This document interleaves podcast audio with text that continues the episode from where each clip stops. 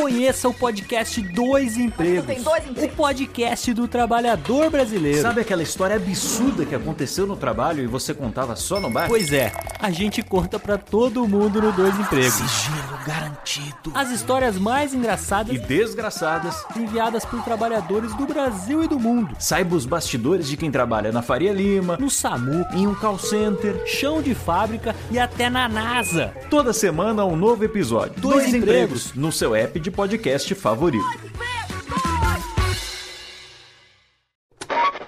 São 20 horas e 25 Sim, senhoras e senhores, está começando a partir de agora o primeiro Radiofobia. Hoje totalmente fenomenal, um programa especialíssimo apresentando pra vocês. Radiofobia, senhoras e senhores! Incrível, espetacular, nunca antes da história das se imaginaria. Mais uma edição do Radiofobia, sim! Eu quero mais palmas hoje, não?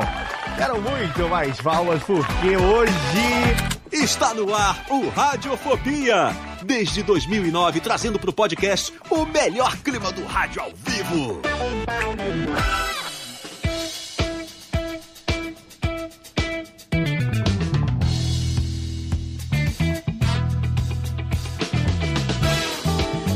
Saudações, ouvinte radiofobético. Eu sou Léo Lopes e tá no ar pela Radiofobia Podcast Network. Mais uma edição do seu Radiofobia Leão. Sim, Rubens e Jorge batam as palminhas, porque nós estamos aqui. Episódio número 356. Diretamente ao vivo, aqui diretamente pelo nosso canal no YouTube. Para você que acompanha as gravações do Radiofobia ao vivo, para você que ouve no nosso feed. Muito obrigado pelo seu download, pelo seu streaming, pela sua audiência. Vamos aí rumo aos 15 anos e hoje trazendo aqui um programa totalmente fenomenal, porque nós somos velho mesmo. É isso aí, nós estamos velho e nós estamos muito engajados nesse negócio de falar de velharia e ultimamente nós estamos muito nessa. E aí, na gravação que nós tivemos recentemente, falando sobre. O que, que foi mesmo, Jéssica? Sobre ah, programas de TV inesquecíveis. É, que mais o programa de Games, velharia? games. Depois, não, teve de programas de TV antes. Aí que a gente falou de programas de TV inesquecíveis. E aí depois teve o do Puma, depois teve. Aí falamos de games também, e nós entramos numa onda de nostalgia de lembrar das coisas. E aí a gente levantou no de programas de TV e no de games também, falamos muitas coisas do Japão. Que a gente tem sempre um pezinho ali no Japão, todo mundo sabe do nosso relacionamento com o Japão, uns mais, outros menos e tal. E a gente começou a lembrar de algumas coisas que a gente sempre gostou, cada um na sua respectiva infância, e que não necessariamente sabia que era do Japão. E aí eu comecei a lembrar, falei, caramba, eu não sabia, por exemplo, que o Fantomas era do Japão, que a Princesa e o Cavaleiro, lá dos anos 80, eu não sabia que Speed Racer era japonês. E a gente falou, cara, tem muito mais coisa que a gente não sabia e que só depois a época da informação, a era da informação, foi trazendo pra gente essas dicas. Então, eu resolvi chamar hoje convidados e os meus integrantes que têm um pouquinho dessas experiências e dessas memórias, começando pela menina Jessiquinha, que já teve a sua bolsinha de Hello Kitty. E não sei se ela sabia que Hello Kitty era japonesa ou não. Sabia disso, ô, ô Jéssica? Eu Na até época? sabia que as coisas vinham de um lugar mágico chamado Japão, Ah. mas eu não tinha muita ideia de que isso era um país. Aonde era isso, né? Era Japão. Japão é tipo São Tudo Paulo, eu Rio de Janeiro, gostava- Japão, né? Isso, é, era tudo que eu gostava e que era legal era japonês. Olha aí. Eu pensava, nossa, esse, esse tal de Japão deve ser um cara muito legal. esse tal de Ele Japão, fabrica tanta coisa massa. ele faz tanta coisa boa, né? Então, vamos é exatamente essas as memórias que a gente quer trazer no programa de hoje. Ou eu não sei como é que é, foi pra você que, que é, enfim, é japa, né? Japa, fala pra nós aí. É, a infância do japa, você nem tudo que era do Japão sabia que era do Japão, a não ser a Bachan. É, e sim, a velharia japonesa que nós vamos falar hoje não é a Bachan do Thiago, tá? Então fique bem, fique bem claro aqui, não é a Bachan. É, Mas poderia ser também, enfim. Fala é, aí, Ti. mas é, foi, é- foi estranho ter um ser japonês na minha infância, nos anos 80, né? Hum. Porque hoje em dia a gente vê muito molecada de 10 anos que fala, ah, eu gosto de sashimi, de sushi, ah, eu gosto de J-pop. Mas na nossa época, ser japonês era você estar perdido no meio do Brasil. Não era nada. Não era nada fácil. A gente não tinha noção, né? Não tinha noção de distância, não tinha noção de nada disso. Não, Né? nossa, era. Eu vivia em dois mundos, era muito engraçado. Sim? Até porque na casa do- dos meus avós eles falavam japonês. Olha. Então eu até uma certa idade eu entendia. Hum, Aí depois acabei perdendo esse, Claro. esse- essa skill, assim. Mas pra mim eram dois mundos. Quando eu ia pra casa da minha Batian, do meu Dichan, era, sei lá, um dia, dois dias que eu ficava lá e que eu não tava mais no Brasil. Era é. super, super estranho. Era Cara, a viagem mais rápida do mundo. né? é, exatamente. Não levava o tempo que leva hoje, 24 horas pra se viajar. Se bem que já, já levou muito mais tempo. E você em Belém do Pará, o menino Estácio, eu não faço a menor ideia. Takaká não é japonês, não é Misoshiro também.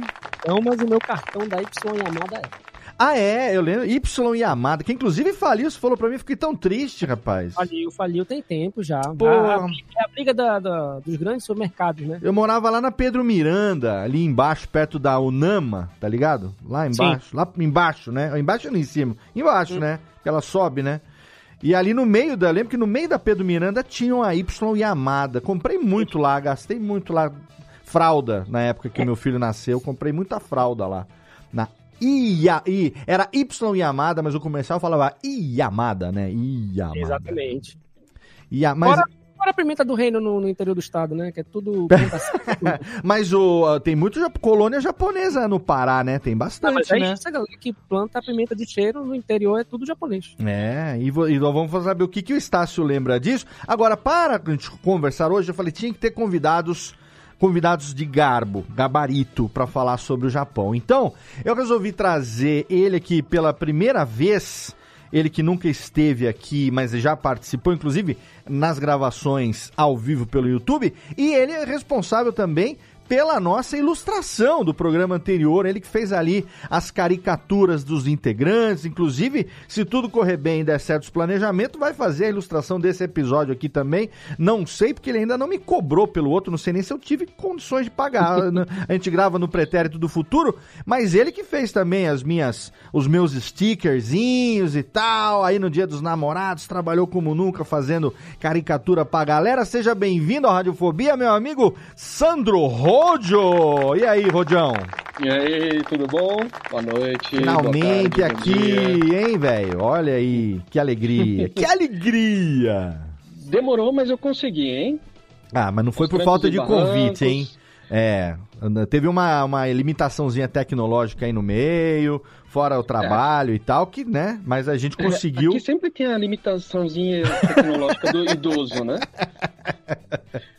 Mas o, o Rod é legal porque a gente tava gravando tanto de programa de TV quanto o de games, e ele ficava mandando, caraca, isso aqui, caraca, aquilo ali. Falei, pô, a gente tem coisa pra trazer, falei, vou convidar esse cara. Essa pauta era pra ela ter acontecido já no mês passado, mas não aconteceu porque o nosso segundo convidado de hoje, que já esteve aqui por duas vezes, já esteve em seu episódio solo e já esteve também quando a gente veio falar sobre japonês, ele está aqui com a gente. Ou não estava no episódio japonês? Ou estou me confundindo? Tava sim. Tava, Tava tava sim. Ah, sim, claro que tava. Ricardo Cruz, o mito, a lenda. Olha, esqueceu de mim no episódio do Nihongo, hein, Não, Léo? tenha não, tava lá mesmo. Aqui na capa, eu tava tentando lembrar quem que tava na Falando capa. em japonês e tudo Era mais. ó, você, a Sara, tem a ver- você, tem a ver com a velhice. Tem a é um ver, cara. Puta. Mas a gente não gravou antes porque você fez o sacrifício de fazer uma viagem ao Japão no meio do É rolê. verdade. É e, verdade. né, foi lá fazer a foi lá pra Kumamoto visitar Nossa, as é estátuas legal do One. Piece. Inclusive nosso amigo Load estava consigo lá. Tava, tava Essa viagem também. muito bacana. Foi Demos legal. Quanto tempo foi? no Japão. Quanto tempo você não ia pro Japão, Ricardo? Cara, desde 2019 que eu não ia pra lá, desde que eu fui gravar o clipe da, da abertura do One Punch Man, Uhum. sempre a trabalho. Então, é, essa foi uma viagem que é, caiu no meu colo de uma maneira inusitada. Eu não sabia que eu ia para o Japão até uma semana antes de eu embarcar. Fui para lá e pela primeira vez, cara, desde que eu morei lá em 99, Hum, que eu fiz turismo, cara, no Japão. caraca. Então fui. É, porque sempre a, trabalho, eu sempre vou para fazer show, então você tem uma preocupação com a voz, você fica muito em toque, fica muito se, se cuidando, ensaiando. Então, não- por mais que eu escape para as lojinhas que eu gosto ali de Tóquio e tal, não é turismo, né? Claro. E dessa vez foi. Eu fui para Kumamoto, fui para Osaka, Universal, Parque da Universal. Que legal, cara. turistão mesmo.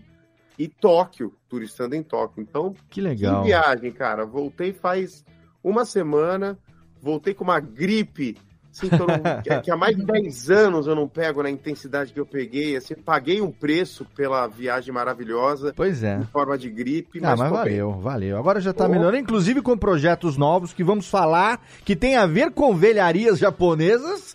Nada Sim. melhor do que isso, né? Então, a técnica já tá. O que que foi, técnica? Tá preparando aí? Ah, vai ter o ticlinzinho ah, daqui a pouco. A gente vai divulgar tudo que a gente puder, tanto do Ricardo quanto do Sandrão também. Ó, seguinte, rapidamente, se você tá no YouTube, é VaptVupt. Se você tá no podcast, né, no nosso feed, a gente vai aqui pro nosso bloco de recadinhos, cartinhas do Totô e já já a gente volta, aliás.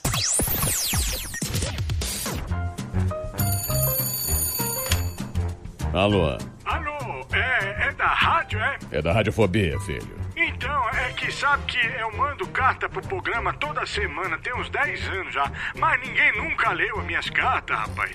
Carta, lindo, sério? Em pleno século XXI? E você ouve onde? No gramofone? Mas não tem nenhuma carta por aí, não, é? Ah, eu queria tanto ouvir o meu nome no programa. Tá, e qual é a sua graça?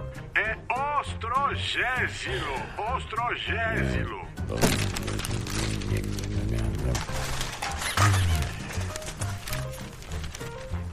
Achei sua carta, mas vamos te chamar de Totô, tá?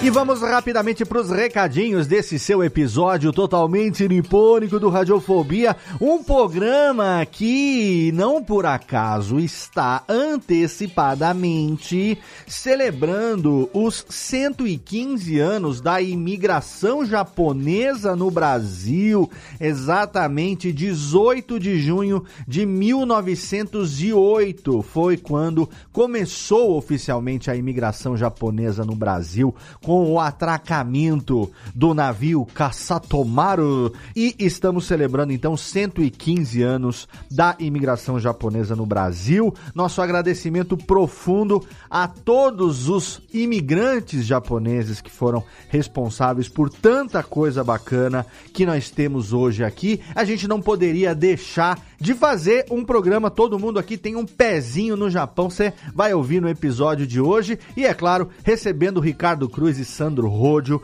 Muito melhor ficou o episódio. Espero que você curta ouvir tanto quanto a gente curtiu gravar. Não deixa de deixar ali também o seu comentário na postagem do episódio e interagir com a gente nas redes sociais. Nesse momento aqui, eu quero, é claro, agradecer nosso parceiro de mais de 13 anos de hospedagem, sim. HostGator é a casa oficial de todos os meus sites desde 2010 e para você que nos acompanha, HostGator tem desconto. Você pode escolher o seu plano de hospedagem, servidor dedicado, VPS, servidor compartilhado, não importa, você precisa ter um site para o seu projeto, você sabe disso, da importância de se ter um website para você disponibilizar o seu conteúdo, para você trabalhar bem o branding, né, a sua marca, a sua presença online. Então, você precisa de HostGator, que é o serviço de hospedagem um dos melhores do mundo. Eu não estaria ali se não fosse realmente excelente e você, claro, com desconto fica muito melhor. É só você entrar no nosso site radiofobia.com.br barra podcast. Lá no rodapé da página tem um banner escrito hospedado por HostGator. Você clica lá e vai ser redirecionado para nossa página de parceiro ou então na postagem individual de qualquer episódio. Tem um super banner ali com o mascote da HostGator, aquele jacarezinho simpático, o Snap. É só você clicar ali e você vai ser redirecionado para uma página de parceiro que vai te garantir até 50% de desconto no seu plano de hospedagem em HostGator.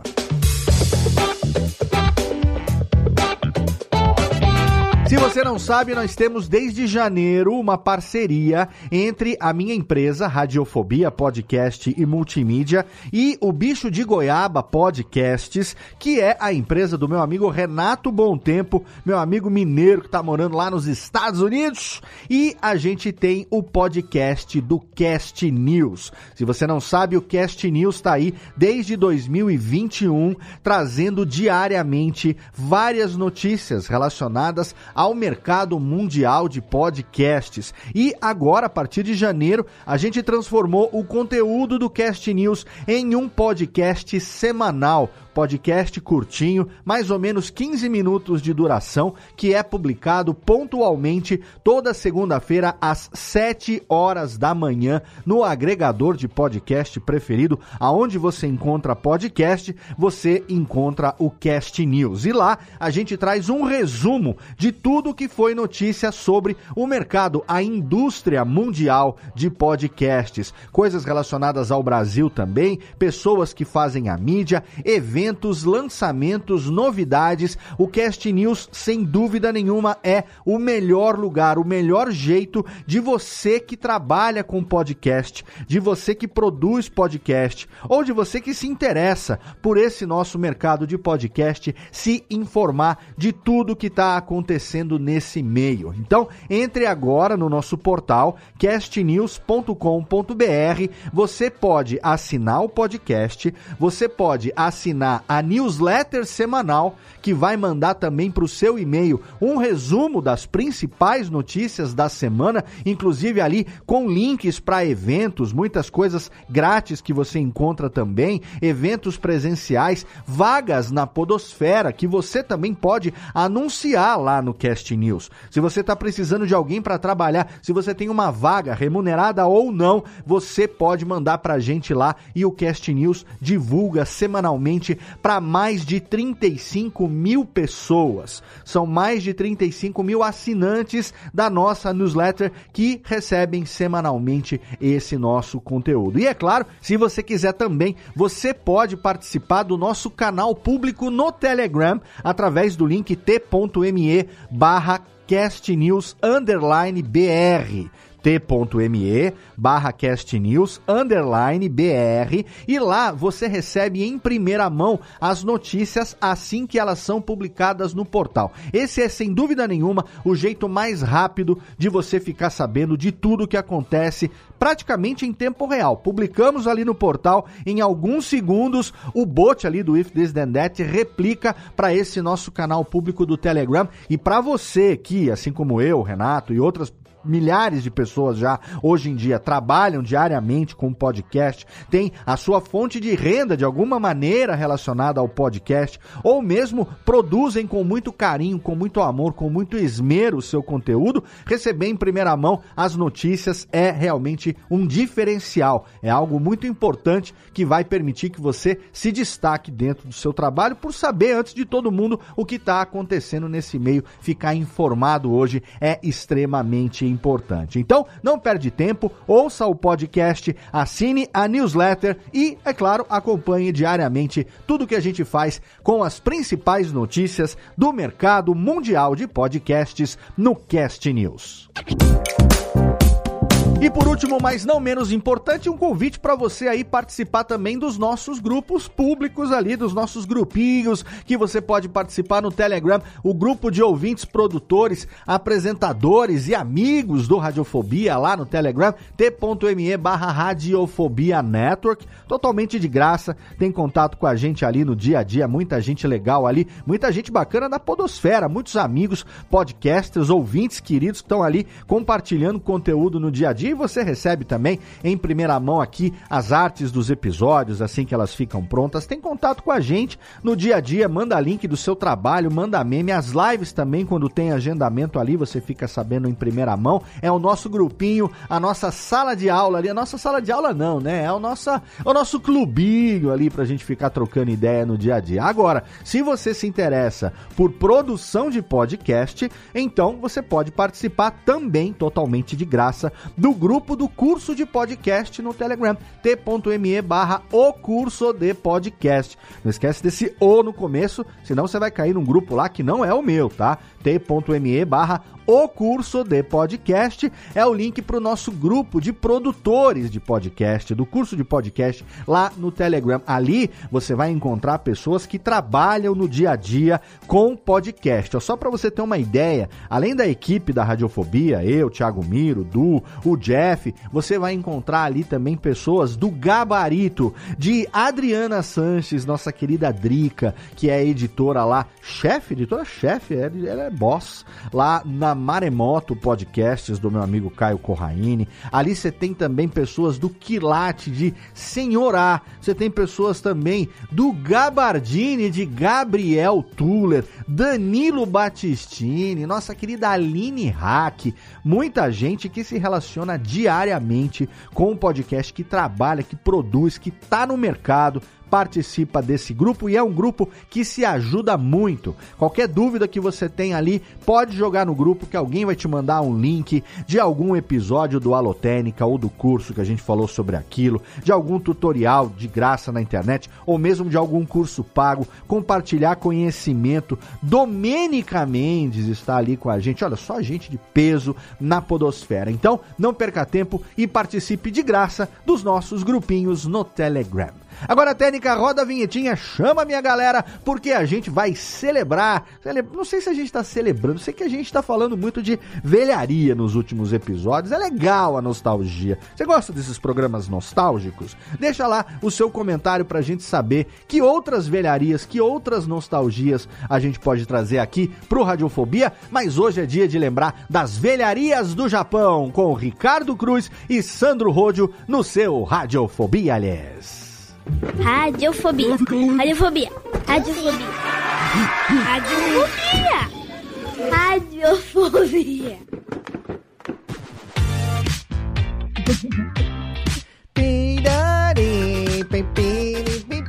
Eu ia. Voltamos de volta, sim, estamos aqui. Claro, podcast não é? Você sabe, você tá aí ouvindo com toda a paciência do mundo. A gente faz como se fosse rádio, achando que ouvintes nossos não sabem. É, a gente gosta da firula.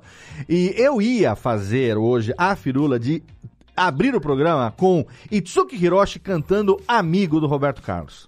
Você é meu amigo de fêmea e meu camarada né? Aí tá kunareba suguni aeru kara. Mas aí eu falei assim, cara, hum, não vai dar muito certo porque eu não tô acostumado, não tô acostumado não, eu não gosto de estar tá gravando e ficar recebendo strike simultâneo do, do, do YouTube. Então eu falei, vou evitar a fadiga, depois eu e o Ricardo a gente pode dar uma palhinha ali também, Jéssica que também canta muito, o Sandro que eu também sei que gosta do, do Aenca vai falar. Inclusive isso aí é uma coisa que é bom a gente começar aqui para abrir o programa. Quando eu era pequeno infante, já falei isso no programa, no programa sobre programas de TV, eu assistia Japão Pop Show e Imagens do Japão, né? Programas que passavam na grade da, da TV paulistana, não lembro se era na TV Gazeta, onde que passava, a gente comentou também, Rosa Miyake, né? Quem mais era o, o nome do... Como era o Paulo, esqueci o nome do Paulo lá. Nelson é, Matsuda? Nelson Matsuda. Teve também depois o programa da Rádio Nikkei com. Paulo, aí é Paulo, esque... agora o sobrenome dele que esqueci agora. É, enfim, é. é. E tinha a Rádio Nikkei também, mas a Rádio Nikkei eu só fui ouvir depois. E aí, eu, pô, imagens do Japão era. né? Tinha toda aquela coisa de apresentar as viagens e tal. E o Japão Pop Show era karaokê. E assim, a, pequena criança, nunca tinha. Aquilo que a Jéssica falou, você não, você não tem noção, né? Até que ponto aquilo ali é um outro idioma de um país que fica do outro lado do planeta? Ou é uma música, você, pequena criança, não vai saber que, sei lá, é do, do estado do Japão que fica ali, tem um outro sotaque. Uma língua diferente, às vezes até um sotaque aqui a gente não consegue entender direito. É, Jéssica Dalcin, você, menina gaúcha, menina criada no CTG. Não. foi prenda a vida inteira. Pequena Prenda-me se for capaz, não. Pequena...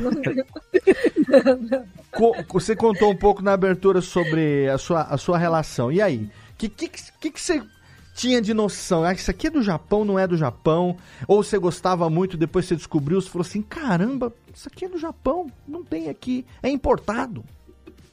Então, isso é uma época pré-abertura econômica de fronteiras, né? Hum. Pré muita, muita coisa. Pré muita coisa. Então, quando eu via, assim, a primeira vez que eu me recordo, embora o meu material escolar, o primeiro material que eu tive era da Hello Kitty. Hum. Inclusive, pro ouvinte que tá só ouvindo, eu recomendo ir lá no YouTube para ver imagem de Jéssica com sua. O que, que é essa carneirinho gigante aí que tem? Isso tem... aqui, peguei nas máquinas de pegar bichinho. Nossa, isso é japonês também, que você não sabia. Assim, então, Bichinho é só, né? Qual é o tamanho desse negócio? a, a- as feições são kawaii.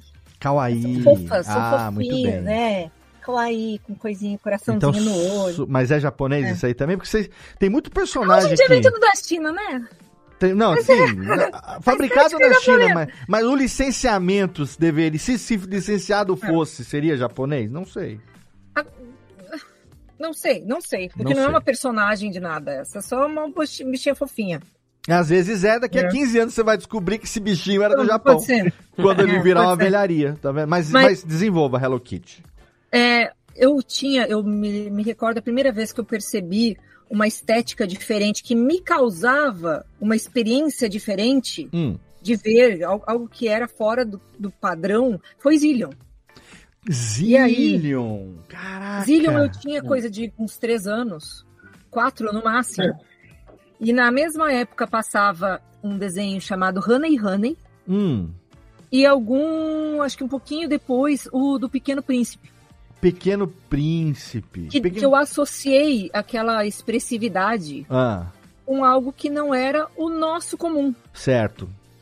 E eu comecei, como se fosse uma antena, Hum. a procurar outras coisas que tivessem essa mesma linguagem, mas isso era uma coisa muito pessoal, assim, não tem qua- quase porque não tinha, não tinha, eu era muito pequena para ter alguma crítica sobre isso. Sim, claro. Eu só, eu só ficava procurando coisas que fossem parecidas. Por que, que me chamou tanto a atenção, eu não sei. que tivesse um traço diferente, assim, É. né? É, isso, isso aconteceu comigo lá também, quando eu era bem pequeno, com, como eu falei na abertura, com o Speed Racer, que tinha aquele traço, né, parecido, o jeito, né, aquelas onomatopeias, né, que, né, os, o- os barulhos em forma de onomatopeia, que no Japão tem muito, né, essa representação gráfica, que, é, para quem não, não, não, não tá fazendo a ligação, lembra daquela série do Batman dos anos 60, que quando eles brigavam tinha aquele pan, tum, soque, pau, não sei o quê. No Japão, a onomatopeia, só que tá escrito em katakana, às vezes até em kanji, né, Ricardo?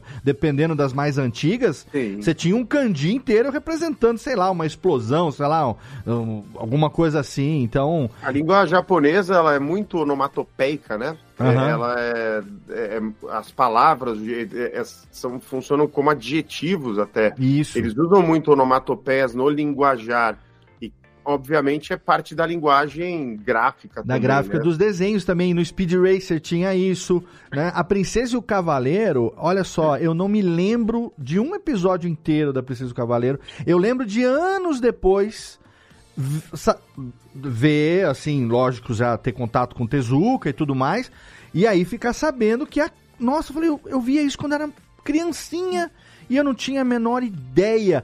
É, é, de, de que teria qualquer coisa a ver com o Japão. Fantomas, eu falei do Fantomas hoje no Instagram, na divulgação do episódio. Johnny Kane mandou uma mensagem: caralho, Fantomas! Quantos anos eu não ouço falar do Fantomas? Que na verdade era um desenho também, eu lembro que eu assistia. Tinha o Fantomas também na luta livre.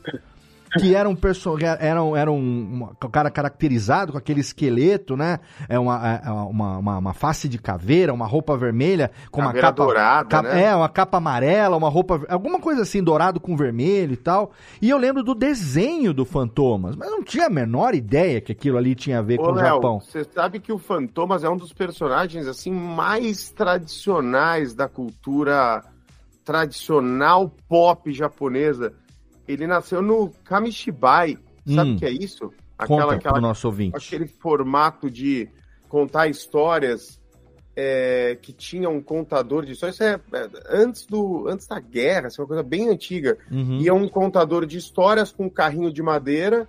ele nesse carrinho de madeira tinha umas portinhas como se fosse uma telinha para cinema pequenininha assim. Aham. E dentro dessa portinha tinham ilustrações que ilustravam a história que oralmente esse homem contava para as crianças. Certo. Ele não cobrava nada pelas histórias, mas cobrava os doces que ele vendia. Entendi. Isso era uma forma de entretenimento pré-guerra japonesa, bem tradicional, é muito comum e muitas histórias e muitos personagens nasceram desses contadores de história. Inclusive o Ogonbato, que é o Fantomas. Aham. Cara, não tinha a menor ideia disso, tá é, vendo? vale uma pesquisa porque é fascinante a história do Fantomas. Eu lembro que um- alguns, alguns meses atrás, um tempo atrás, eu fui. joguei o termo fantomas pra ver o que, que vinha, né? E aí eu fiquei maravilhado, maravilhado, assim, a- a- abismado com a quantidade de, ah, de representações em diferentes es- coisas da cultura, da cultura pop, como filmes muito antigos, né? Até mesmo filmes Sim. da época dos filmes de samurai, aqueles filmes de branco e preto e tal. Sim, filmes do sim. Fantoma lá dos anos 60. Anime tem vários. Mangá tem também, vários, né? um filme perdido dele que se perdeu. Ah, é um personagem folclórico quase assim. E a gente viu uma encarnação muito muito tradicional, animada assim, bem antiga do, do Fantomas aqui. E quem que falou no outro programa que lembrava do Gigantes do Ringue, que tinha o Fantomas lá? Eu lembrava Sim. dele lutando, né? Thiago, Uhum. acho que o, o Rodio falou também no chat. Falou, Sim. né? o Michel, Michel Serdan brasileiro. Não, Michel Serdan é o Hulk Hogan brasileiro, né? o Hulk Hogan brasileiro. Mas tinha lá, junto com todos eles, tinha, claro que, né? Altamente licenciado ali, o Fantomas. O cara se vestia de... E era o lutador, era o lutador mascarado. E ele não... E assim, o que me, assu- o que me assustava, não. Ô, Ti, não sei se você deve ter essa memória que ele tinha cara de, de é óbvio, um fantasma, né? Um- Uma, uma- Uhum. Mas ele era do bem. Ele era o Sim. cara que entrava pra lutar contra os inimigos, porque na luta livre você tem muito essa polaridade do, do bem contra o mal, do malvadão contra o mocinho e tal. E na cabeça de criança você vai falar, pô, esse fantasmão aqui, ele é o malvadão. Não, ele era o cara do bem, ele era o cara que, que defendia os, os, os oprimidos e tal. Isso era muito legal, né? Você lembra Não, disso, é. Thiago? Sim, lembro sim, cara, assim. E é incrível, assim, que eu, eu, e a Jéssica, a gente tem quase a mesma idade, né? E Zillion também foi a minha primeira lembrança, assim, de- Caraca. de ter da, da, da cultura japonesa na, na TV. Porque eu, assim, moleque, eu tava no, nessa época, eu devia ter um, sei lá, a Jéssica falou 3, 4 anos, mas eu acho que a gente já era um pouco mais velho, porque eu lembro de isso daí, eu lembro da casa que eu morava, então por isso eu tenho uma ideia de memória, de idade, assim, Uhum. Porque eu era fissurado em robô, né? Certo. E os Zillion, eles tinham uma moto em que eles apertavam um botão e a moto virava um exoesqueleto, virava uma armadura para eles. né? Hum, sim, e foi sim, a é. mesma época que estavam lançando o Master System, e o Master System tinha a pistola, que era uma réplica da, da Zillion. Da né? Zillion, é. E eu lembro que acho que a, na época, se não me falha a memória, a Tectoy, eles vendiam aqui no Brasil uma pistola Zillion junto com um colete para você colocar no peito, que era um triângulo, igual que o JJ usava. Tinha. Então era um laser tag. Laser Olha tag. Que, que loucura isso. Tipo, Eu lembro disso. 30 e tantos anos atrás, você tinha um brinquedo que era super sofisticado e depois eu não, não vi, tipo, nas próximas gerações melhorarem esse tipo de brinquedo, né? Sim, é. A gente teve a época aqui do, do paintball super divulgado, aí agora tem o softball, o airball, mas ah, o laser tag, que é uma coisa que acho que nos Estados Unidos funcionou muito bem, aqui no Brasil a gente teve o começo com o Zillion e depois miou, né? É, eu não me lembro, eu lembro que eu, eu sei que eu sempre quis ter um desse e nunca tive.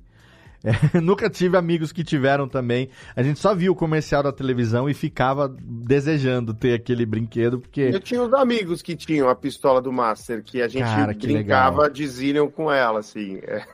Mas esse Ah, do não, laser mas tag e você essa tinha? não? E essa da Tectoy, que era pra mirar mesmo. Então, o laser tag Então, que eu, acho digo, que era tipo um triângulo assim no, no meio do peito e tal, né? E, Uhum. e aí era, era, era é, o do infravermelho, né? Eu acho, aquela coisa mesmo do. Mas, do... Tiago, eu acho que melhoraram, sim. Melhoraram, porque hoje é proibido esse tipo de coisa. Eu acho que nos anos 80 não era. É, Não, a Hoje gente- em dia você pode usar isso dentro de espaços tematizados, mas não, você, não pode largar na mão da criança e mandar ela pra escola, entendeu? Eu, eu, eu não Eu sei. considero uma melhoria. É, mas. ah, Eu acho que não era do bem mo- essa melhoria que o. Thiago estava se referindo. Ele queria brinquedos mais evoluídos aí tecnologicamente. Mas o Mas qual, Jéssica qual que tem é um o ponto. problema desse- dessa, dessa tecnologia? Pode Não. cegar a pessoa, será? Não, da tecnologia não. Acho que a Jéssica tá falando mais da violência mesmo, de violência. estimular um Ah, amiguinho a atirar no outro, né? Ah, mas aí é, mas por não, aí não, é de- não dá pra caber porque você vai no, hoje numa re-rap, porque eu frequento muito. Ah, e sim. você tem uma sessão de nerfs absurda. E eu É lembro até mesmo. hoje, Léo, que você falou uma vez Tem que uma Nerf. festa de um dos teus filhos, que você foi Sim. no- convidado para uma festa Nerf, Não, não, eu organizei a festa Nerf. e que virou o maior tiroteio da história. de- Eu de organizei Serra. uma festa de aniversário de Nerf porque foi uma época de vacas bem magras e a gente não tinha. Aqui, cara, você vai alugar um salão infantil, é 3, 4 pau pra, pra receber, sei lá, 30 pessoas, entendeu? É, é caro o negócio. E naquela época, o meu filho, não sei qual dos dois filhos, é, a gente estava aqui já em Serra Negra e eu só tinha o salão da o salão do condomínio que eu podia alugar ali pagar um pouquinho no valorzinho ali simbólico É, e aí tinha que organizar então eu, eu peguei o dinheiro que, que tinha para comprar refrigerante salgadinho e tudo mais e eu falei com meu filho vamos, vamos pensar num negócio aqui para brincar e tal pensei em alugar um pula-pula fazer alguma coisa e tal aí ah, o que, que vocês gostam? Ah, a gente gosta de Nerf. Tem- Nerf, tá? Eles tinham du- du- duas, três pistolinhas. Todos os amigos deles tinham Nerf. Falei, ah, então vamos fazer uma festa Nerf. Cada um traz a sua Nerf. Traz a sua Nerf, traz as suas balas. Cara, no dia do aniversário chegou. Moleque tinha um arsenal. Tinha um cara que tinha uma Gatling Gun de Nerf. Taca, taca, taca, taca, taca, taca. O cara virava assim, ó. Blá, blá, blá, blá, blá, blá. Um cara tinha uma de cartucheira que você botava embaixo. Clac, clac. Aí ele fazia, sabe, tipo punheteira assim, clac, clac, bum, clac, clac, bum, tipo escopeta.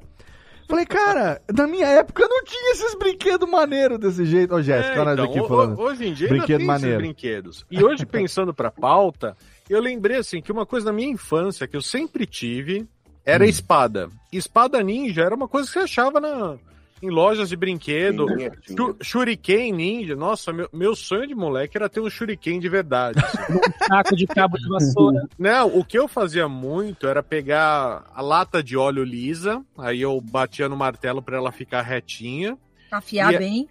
É, e aí eu, eu cortava minhas próprias shurikens, assim, que não voavam nem dois metros, mas era a ideia. E pegava o qualquer cabo de vassoura que eu achasse na rua, velho, eu chegava em casa, cortava ele, metia um prego em cada lado, corda do varal da minha avó e fazia um nunchaku. Cara, pera, eu acho, eu acho que eu tenho um Nunchaku aqui, quer ver? Eu acho que eu tenho.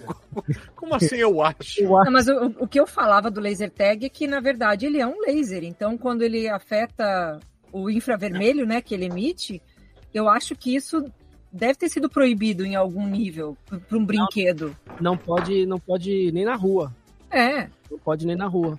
Porque tem, tem o laser vermelhinho e tem aquele verde, que ele é mais potente. Eu tenho dois aqui, mas é para efeito de aula. Mas ele, ele é proibido. É, as ponteiras, essas elas são proibidas. Teve uma época que bo- bombou, né? Essas, esses lasers de chaveiro, né? De você comprar. É a mesma coisa, né? Achei, Você ó. pode cegar uma Ah. pessoa. Achei o Nunchaku, olha aí. Eu fiz esse Nunchaku, eu tinha uns 14 anos. Com meu pai. Olha aí. Ele era pra ser do tamanho do braço, então ó a diferença do tamanho. Quem não tá, quem tá vendo no podcast, vai lá ver no YouTube. Era do tamanho do antebraço. Olha qual era o tamanho do antebraço da criança. Eu fazia de cabo de vassoura, que nem o Estácio falou, pregando, colocava uma corrente assim no prego, dobrava e tal, você ia virar, soltava, batia, ia embora. Aí meu pai tinha um amigo, tinha uma marcenaria aqui, foi lá e ele me ajudou a fazer. Isso aqui acho que é pau de cabreúva, que eu não, se eu não me engano. Tava aqui, eu lembrei, outro dia eu achei abrindo uma caixa, pendurei aqui pra ficar de decoração no estúdio. Não sabia também o quanto que na, na, na cultura na arte marcial, o Nunchaku tinha a, a influência de ser do Japão, Você né? tem muita sorte dos teus filhos nunca terem pego isso daí pra um acertar as contas com o outro. Não, não, não, não. Você ficar muqueado, ficar mu- muqueado aqui. Ô, Rodio, você no, no, no nosso papo lá sobre Tokusatsu, levantou umas coisas também que eu vou falar, hein? Porque eu também é outra coisa. Hoje a gente fala Tokusatsu. Mas na nossa época de infância, pra mim, cara, o Goldar era um gigante loiro que virava foguete. Um robô loiro que virava um foguete, né? Goldar. Então. Tinha ele, tinha um robô gigante também, a Esfinge, né? Eu gostava do Spectrum era o meu preferido. Que ele falava com os Spectrum dominantes. Dominantes? As ordens.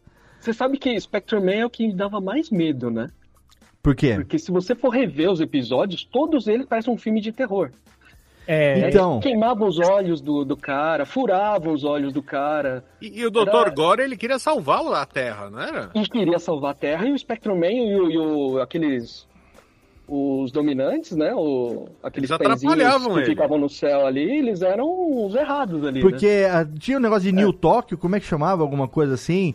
Que é o nome de Tóquio. Era Tóquio, não, era Tóquio, né? Não, era só Era Tóquio. só Era só Tóquio, mas só a Tóquio. que a É, cidade- né, o o- É, é o Akira. Akira, é isso, isso. Que a cidade, se eu não me engano, o negócio do Spectrum Man é que o planeta, ou sei lá, o Japão, tinha sido dominado por negócio do lixo, né? O lixo tinha se tornado um problema, É, né? ele- Lixo é, na verdade tóxico. estava e com a poluição, né? Já tava. e continua Poluição, hoje, isso, tudo, né? isso. Já Mas tinha aquela abertura, já. né, que falava a poluição, não sei o que tem.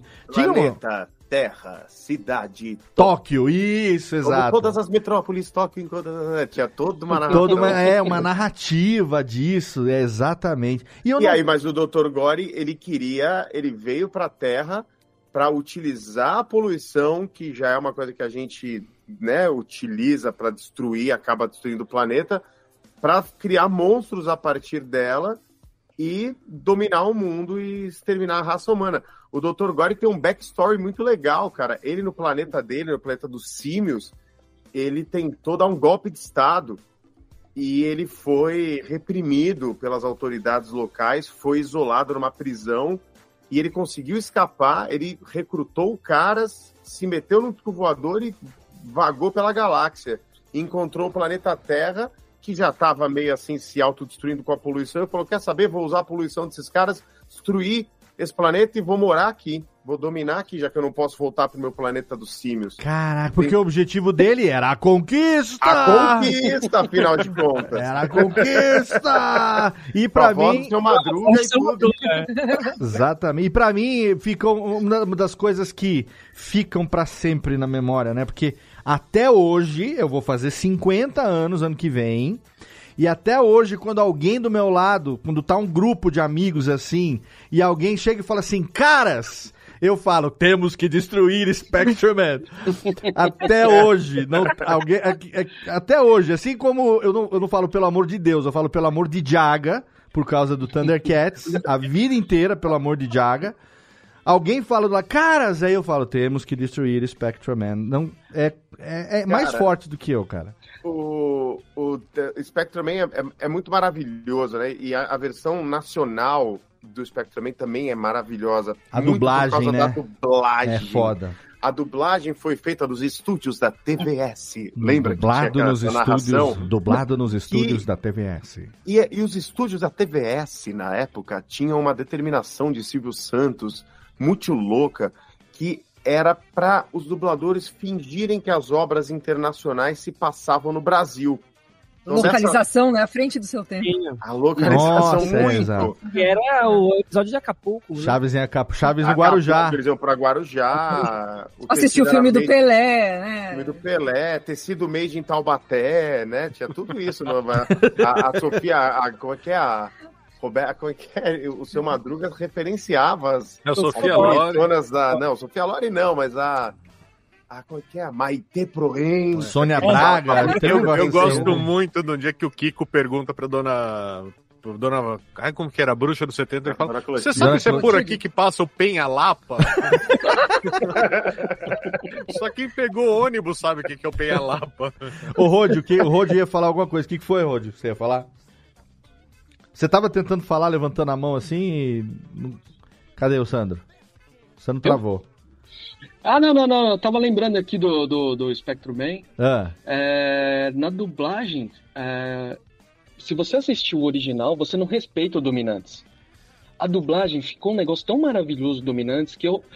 Ele, é, ele fala, eu, eu já levanto a mão, já me transformo, já. Ok. Na- no original, eu fico olhando e falo, putz, vai catar coquinho, cara. Não vou te, não vou te obedecer. E eu não sei por que, do, do- comparado com os outros, o Spectrum Man era meu preferido. Hoje eu tento lembrar por que, a razão pela qual o Spectrum Man era meu preferido, e eu não encontro essa razão. Porque tinha o Robô Gigante, tinha o Goldar também. É, o Goldar, cara, é um negócio Mas será que não era louco. por causa das histórias que, que, que davam medo? Era, é- Eu não Se você sei, assistir de novo, cara. hoje parece tudo um filme de terror. Eu não sei. dublagem, Léo. A Eu acho que pode a ser pela é dublagem. cara. Eu, eu perdi essa referência, mas eu não sei. Era o meu preferido, eu- era o que eu mais via. Talvez é porque era o que passava mais também, não sei se era em, em termos de quantidade, porque aquilo ficava gravando tantas e tantas vezes na nossa cabeça, né? E episódios que se repetiam e tal. É, então eu não sei, mas o, o Sano tava levantando isso, né? Quando a gente gravou sobre os programas de TV, que a gente gostava disso e a gente. e não- o termo tokusatsu não, não, não era utilizado, né? Ricardo, você que é um estudioso também aí do rolê das coisas do Japão no Brasil. Não, não. O termo tokusatsu é recente, nos anos aparecer com a 90. internet. Com internet. Eu, eu fazia parte de grupos de fãs de Tokusatsu. A gente, a gente não chamava de Tokusatsu nos anos 90, a gente chamava de live action. Live action. Live Caraca. actions japoneses. É, no Tokusatsu ele foi aparecer mais pós-internet, quando o mundo foi se conectando e aí foi, foi tendo acesso a- a- ao jargão, né? Que hoje a gente usa para representar aí o gênero. Vocês desenterraram uma memória muito antiga minha também. Aí, ó, graças É, a Deus. quando, É, quando, quando que eu relacionei pela primeira vez essa, vamos chamar assim, essa estética japonesa com o Japão. Hum. Eu, a partir dos seis anos, eu comecei a colecionar papel de carta. Ah, isso era muito comum, né? E aí vinha alguns, é, algumas ilustrações que tinham a imagem no estilo japonês, tinham esses letreiros. O grafismo da letra, que eu não sabia que era uma letra, mas que eu entendia que era o japonês. Por algum motivo, eu, eu sabia que aquilo ali era a- a- o jeito que se escrevia no Japão. Uhum. E daí que eu comecei a relacionar uma coisa com a outra. Até que eu ganhei, isso eu já tinha 8, 7, 8 anos. Eu ganhei um estojo daqueles que se apertava e saltava um lápis, saltava uma caneta e tal. E ali estava escrito Made in Japan. Caraca. Ali eu tive a confirmação das minhas suspeitas. Era tudo japonês. Eu pensei, nossa, esse lugar é muito massa. E por mais Aí que gente- pra você o Japão É. ficasse perto de Curitiba, sei lá. Então, né, nesse período, com de 7 para 8 anos, eu fui morar em São Paulo e a gente visitou o bairro da Liberdade. Ah. Então foi o mais próximo Ali era o Japão. do Japão. Hoje chama Estação Liberdade Japão. Liberdade né? Japão. Então já né? tá quase virando Japão, né? Mudou de nome de novo, né? Agora. Atualizaram agora. Agora é o quê? Agora é o- estação é, bairro dominado pela máfia coreana. Não, Não. Eu acho que tem África Liberdade, alguma coisa assim. É? África, alguma coisa assim, é. Não- África Liberdade? Eu, não, eu posso estar falando besteira, mas é, é- porque a Liberdade é, anteriormente ela era um bairro, foi um bairro de, de negros, né? Depois vieram os É. japoneses. É, ali tem aliás. a igreja dos Tem a igreja- enforcados, né? É, a igreja dos Sim. enforcados ali. E aí, eu, eu, tava, essa semana eu tava, sei lá, A Praça da Liberdade meninas era pra- local de execução, né? É, para elas irem para a escola e tava tendo alguma matéria falando do, da mudança de nome, mas eu não lembro qual que era Nossa. o novo nome. Passou batido essa por mim. É, mas é recente também, eu acho que é alguma coisa recente aí também do novo governo dos, dos paulistas e tal. Agora, a- o que a Jéssica falou no começo do programa, eu me identifiquei muito de ela assistir Honey Honey, Pequeno Príncipe, assistir alguns desenhos japoneses sem saber direito que era japonês, mas ficar buscando em todo o resto Uhum. essa estética, porque aquilo falava com ela, falava com o coração dela. Eu- Eu isso aqui, ó. Isso aqui, deixa eu ver se é. ó, é um, Pandinha. é um pandinho. Isso aqui eu tenho desde os meus oito anos, entende? Olha aí. Que era um apontador e eu, eu não consigo desfazer dele. Porque tem esse olhinho. E era, tipo, era o, que eu- o mais próximo que eu tinha. Tipo, sei lá, coisas. Coisa de, de aula. Né? Isso aqui era cola. É. Nossa. Isso aqui- tudo, tudo meio fofo, né? É, então, é uma coisa que agregava um, um- um jeito de ser ali, uma, uma estética, uma experiência de uso que eu não sei por quê. Mas É. tinha um denominador comum, né? Isso aqui, isso aqui, furikake, né? Aham. Sim. Então, eu, eu não sabia o que estava escrito, eu não sabia nem o que, que vinha dentro. Eu comprei. Aí depois, depois eu descubro o que, que era, entendeu? Aí eu vi que era de comer. Ai, que bonitinho. Ô, Jéssica, o, o estojo que tu mencionaste, ele me lembra, ele me lembra bastante. A impressão que eu tenho, né, esses quebra-cabeças, assim, é como é como na marcenaria japonesa. Tem uns caras no, no, no- no TikTok que eles fazem marcenaria japonesa e as coisas são sem prego, então é tudo muito bem cortado, é feito devagar, é encaixado. Então, quando tu falas nesse estojo, acho que todo mundo teve esses, esses estojos que tinham um monte de compartimento Sim. apertado. Eles me lembram muito essa coisa da marcenaria japonesa que é feito sem, sem prego, sem nada. É tudo um encaixe na cola, basicamente. Eu, a casa japonesa tem muito disso, né? Uma coisa meio motorhome, assim, que você precisa a funcionalidade e o espaço precisam é, uma Otimizar, precisa ser ali, né? otimizado tudo, né? Exato. É, por causa do espaço, realmente, né? As casas japonesas. No interior, nem tanto, né? No interior ainda se tem um pouco mais de espaço e tal. Eu, eu, eu rodei muito o interior do Japão, eu cheguei a ficar hospedado em casas enormes, né? É, como a gente vê nos filmes mesmo, sabe? Aquelas casas grandes e tal. Agora, nas cidades grandes, aí realmente os, os apartamentos são pequenininhos, né? Os- Quem viu Totoro sabe. quem mora em mansion, né? Mansion, mora nos apartamentinhos pequenininhos. Nossa, né? eu, ta- eu tava vendo um vídeo no YouTube falando de um fenômeno que acontece no Japão, que são casas que o pessoal dá de graça. Hum, Você tem casas que custa zero ienes, a pessoa dá, sabe? hum. É, ela não. O o dono daquela casa, sei lá, às vezes o pai, ó, os pais faleceram e a, a pessoa mora em Tóquio e o pai morava Ela não sei tem como manter aquilo ali. Não tem como manter, é muito mais caro demolir. É muito A mais alma dos pais tá lá na casa, né? Ou se for uma pessoa muito assim que acredita a alma da. Então se encontra pela internet, as pessoas buscam casa assim, no estado que tá, zero ienes. Vem Uhum. aí, faz a papelada, paga as taxas, aí é sua. Olha que loucura, né? É o anti. É o anti lugares onde as pessoas não têm onde morar. Lá você pode ter, você tem de graça. Cara, é, é, é, é- é muito. é, no, pensamento ocidental, isso é impraticável, né? É, louco, é loucura. É, é. Mas se você for ver bem, é, é, é uma lógica de uma proporção diferente, mas é aquela lógica da pessoa que coloca na rua, sei lá, um, um aparelho de TV, trocou de TV e dis- dispensa um aparelho de TV lá porque simplesmente você tentar se desfa- é, é, Aqui no Brasil tem muito isso, sabe? Porque é gente que abandona carro. Abandona carro na rua, assim, carro tem show de multa, não sei o que e tal, o cara abandona o carro ali, né? Não quer mais, não, não não quer saber daquilo. Agora, voltando pra, pra, pra vaca fria aqui das velharias, eu queria é, falar também um pouco sobre algum- algumas outras coisas. TV, é, sobre, sobre comida, sobre jogos e tal. A gente falou de game no episódio passado, vamos, vamos resgatar um pouquinho disso aqui. Quando vocês jogavam videogame quando era criança, vocês tinham noção de que aquilo ali era japonês? De que Super Mario era japonês? De que da Donkey Konami. Kong era Hum. japonês? É, não tinha noção. Eu jogava no, no, no- no MSX, eu jogava os joguinhos da Konami, né? Então eu jogava Goonies, jogava Nightmare Adventure, Kings Valley, tinha ER Kung Fu, é, e era o joguinho Konami, que mais? Aquele Pinguim, ou como é que é? É, é, como é que chamava? Antarctic Adventure, um negócio assim. Os joguinhos do Atari. É, do Atari não, do, do MSX. E Konami, Konami, Konami, Konami, não sabia também que Konami era japonês. Mas tudo aquilo ali era japonês pro MSX, assim como Nintendo, né? O, uma coisa, o Ricardo. Nintendo, ele vem do nome Nintendo, era a empresa de Hanafuda, né? É, era empresa de carta. Hanafuda, que é aquele baralho antigo, a gente pode é o equivalente a um baralho, mas É. no Japão chama Hanafuda, que é um jogo de cartas Um jogo tradicional, Tradicional. deles, né, de carta. que tem tipo uns naipes, que nem o baralho também e tal, mas a Nintendo origi- originalmente era a fábrica desses baralhos, né? É, é, muito antes de entrar para essa pro ramo da tecnologia. Que doido, né? Pensar, né, que a poderosíssima Nintendo, né, eu fui agora no, no parque do, do Mario, uma coisa maravilhosa.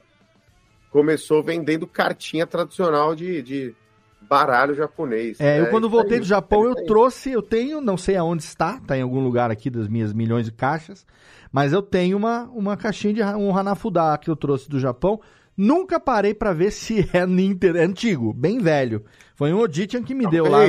Foi um Oditian que me deu lá num, num, dos, dos homestay que eu fiquei lá na, na, na casa No do Japão japonês. você acha pra vender nessas lojas de antiguidades, assim, você vê as cartinhas da Nintendo clássicas, caríssimas, caríssimas. Mas vocês sabiam que, que esses jogos que eu citei, tipo, o próprio Mario, por exemplo, que tá aí agora no cinema e tudo mais, que aqueles ah, encanadores italianos eram, já, era, já- na verdade eles eram japoneses. Eu não fazia ideia, nada, zero, zero. Zero Mega Man, que eu amava. É, Mega o Man. Rockman, né? É, Rockman. É, o- eu, eu comecei a ter um pouco mais dessa noção por causa do. Eu tinha, como eu falei no programa de videogame, um Phantom System, né? Que o Phantom, é, fabricado aqui pela Gradiente, eles seguiam um padrão americano de fita, então era aquela fita alta de 72 pinos, né? Uhum. 72, 78, se não me Caraca. falha a memória. E no Japão, eles usavam aquelas fitas de Nintendinho menorzinhas. Então você precisava de um adaptador, eu acho que era de 52 pinos e virava 72. E aí que eu comecei a entender que ó, todos os jogos que daquela, das fitas coloridas, e essas são assim, minha paixão, né? Eu ficava comprando no eBay por um dólar essas porcarias aí, só pra ter aqui. Eu tenho aqui em casa um monte, porque eu acho linda a estética. É, puta, é lindo demais. Eu acho muito legal. E aí eu entendia. E aí foi quando eu- percebia que, tipo, falei, poxa, tem o, o Rockman e tem o Mega Man, né? E no Uhum. fim é o mesmo jogo. Que aconteceu de, de alugar um, porque a capa do Rockman era ó, uma capa de um cara amarelo e azul, é, com o braço esticado, era super feia, assim, tipo. E a, o Rockman, eu tinha o Rockman 3, que era ele com o cachorro, com o Rush. Hum. Então, eu aluguei achando que era uma coisa, eu falei, ah, mas é Rockman. E aí, depois que eu fui entender que tinha esses negócios dos jogos, né? Quando a gente- foi para os Estados Unidos, a- eles adaptaram a estética americana, né? O Rockman, né? O que é Uhum. fofinho, ele com o cachorrinho, o olhinho grande, virou um robô, ficção científica, com uma pintura estilo. que é bonita também, porque é super retrô. Mas é, é, é outra estética, né? Muito, muito doido. Não, e era engraçado que a nossa geração, a gente teve aquele negócio de alugava uma fita e vinha tudo em japonês. É, e você sim. jogava. Eu lembro de ter jogado um, um, um RPG de Dragon Ball, de Dragon Ball Dragon Ball, antes da Uhum. fase Z. Sim. em que você tinha meio que um, uma cruz que eram as habilidades que o Goku ia colocando. Você ia ganhando, então uma ele dava com o bastão, outra ele aprendia a dar um soco, uma voador. E foi na tentativa em erro. E assim, eu joguei o jogo inteiro sem saber o que aconteceu o jogo inteiro. Assim, era só por jogar. Que tava Você escrito, em, tava escrito tudo em japonês, né? É, o Zelda, a primeira Mas você vez que eu... arranhava, Thiago, um katakana, um hiragana? Eu não, meu pai sim. Aí o que que acontecia? Eu sentava pra jogar, então a, a gente alugava fita num- numa locadora, do- que era locadora e loja da, da Fujifilm em Santo André, que chamava Hum. Foto Muito Bom. Então sábado... Maravilhoso o nome. Foto muito sábado, bom, né?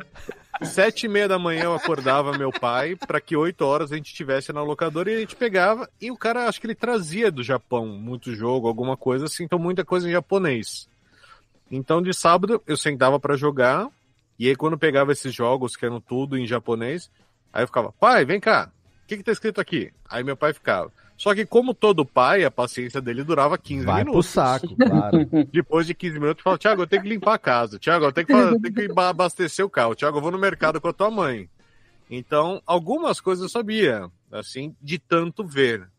Mas eu não sei o significado até hoje. O primeiro É nem qu- Zelda, o A Link to the Past, né? Aquele Zeldinha, o primeiro, eu joguei também em japonês.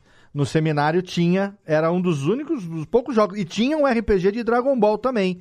Que eu lembro que a gente jogava na tentativa e erro, porque a gente estava aprendendo ainda, Hiragana, Katakana e tal. Quanto mais os kanjis, né? É, o que salvava é que às vezes, nesses jogos, tanto no Zelda quanto nesse do Dragon Ball, alguns kanjis mais complexos, eles vinham furiganadinhos em cima. Tinha furigana. Furigana é tipo botar um hiraganazinho em cima do kanji que dá a leitura daquele kanji, né?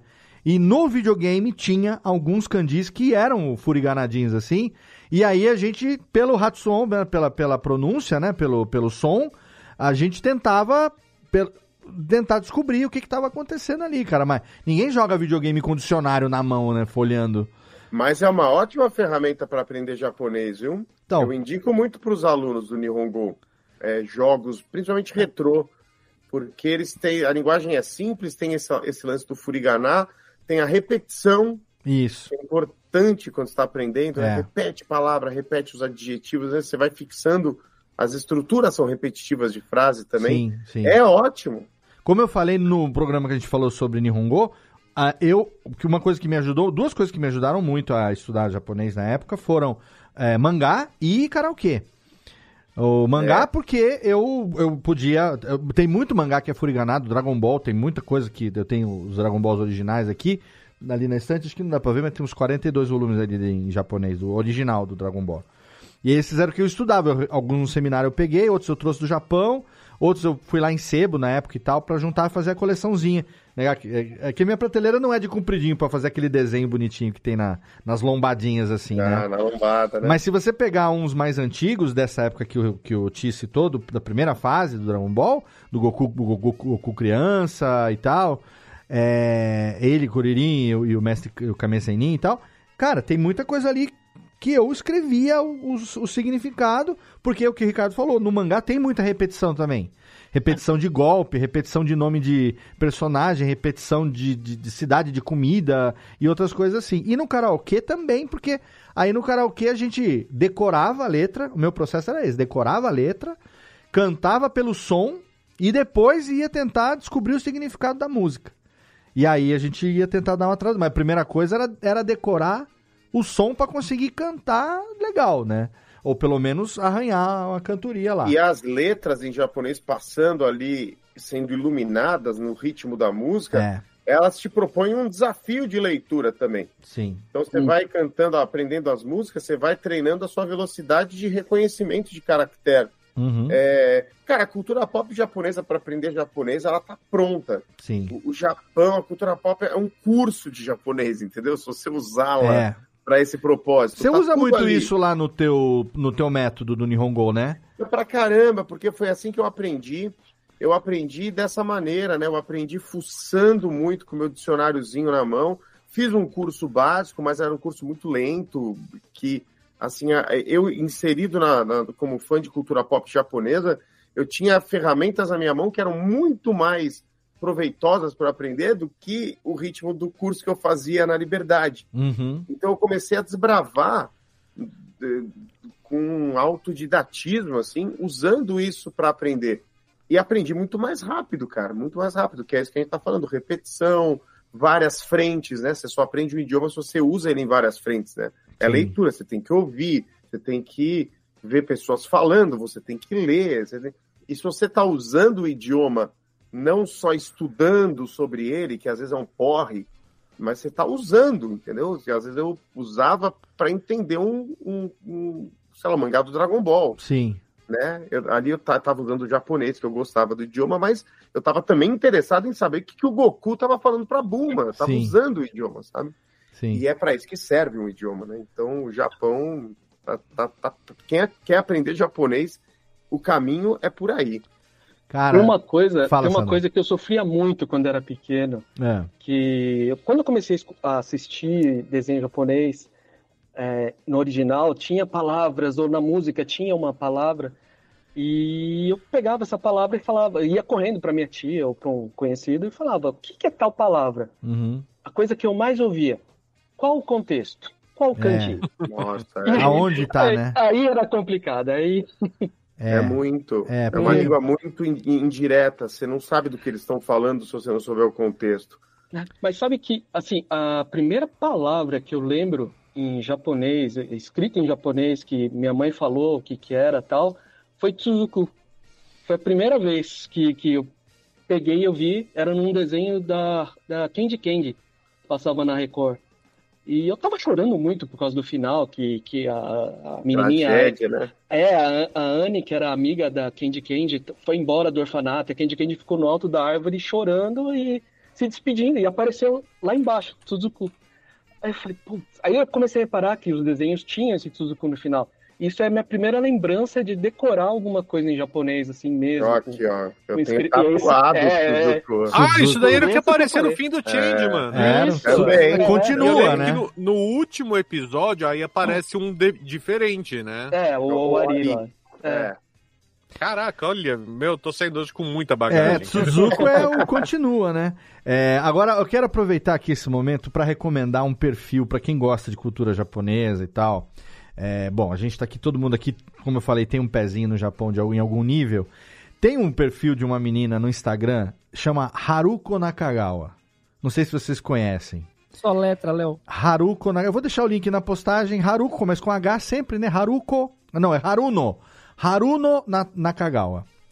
Ela, ela, ela fala em inglês, ela fala assim, ó. In Japan, we don't say, oh, it's so cold. Hmm, today is so cold. We say, summer. Sabe? Ela, ela faz o. Quer ver? Acho que tem um aqui, ó. Cadê? Vou botar o som aqui. Deixa eu ver se, deixa eu ver se toca a técnica aqui. Cadê? Ah, tá aqui, peraí. I'm so surprised. Ah, vou botar de novo aqui, Geral. In Japan, we don't say, I'm surprised. I'm so surprised. I'm so surprised. We say, he, he. In Japan, we don't Não veio som nenhum, né? Não tá, não tá indo som? Sério que não tá indo som? Eu acho que o Não, cancelador não. de ruído cancelou ela. Ah, eu tô com o cancelador de ruído aqui. Veja se, veja se toca agora. In Japan, we don't say. Não também? Não. Ah, So então tá indo, tá indo só pra live, então. Ah, então eu vou, vou tentar abrir aqui no. Cadê aqui no, no celular pra mostrar? Mas ela, ela tá fazendo assim, ó. É, In Japan, we don't say I'm surprised. I'm so surprised. I'm so surprised. We say é. É.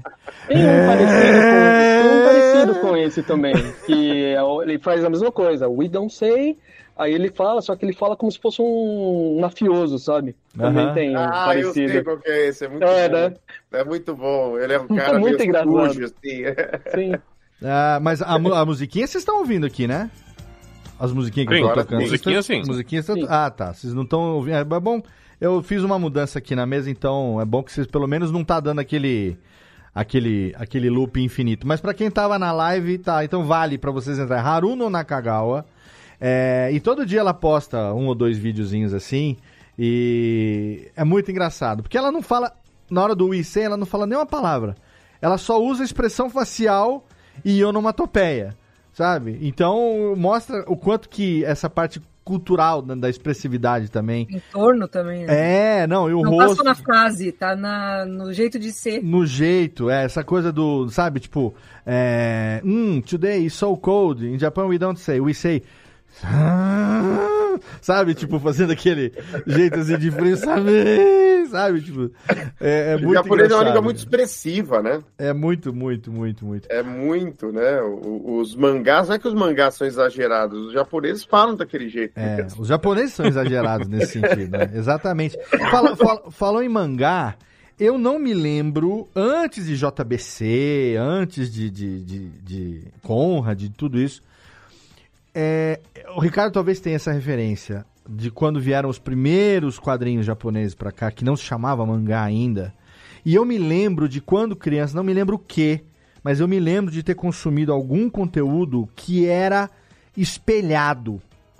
Ele era, ele era para ficar na leitura ocidental, a editora espelhava o conteúdo, em vez de publicar o, o mangá na abertura oriental, que é da esquerda para direita, da direita para esquerda, né?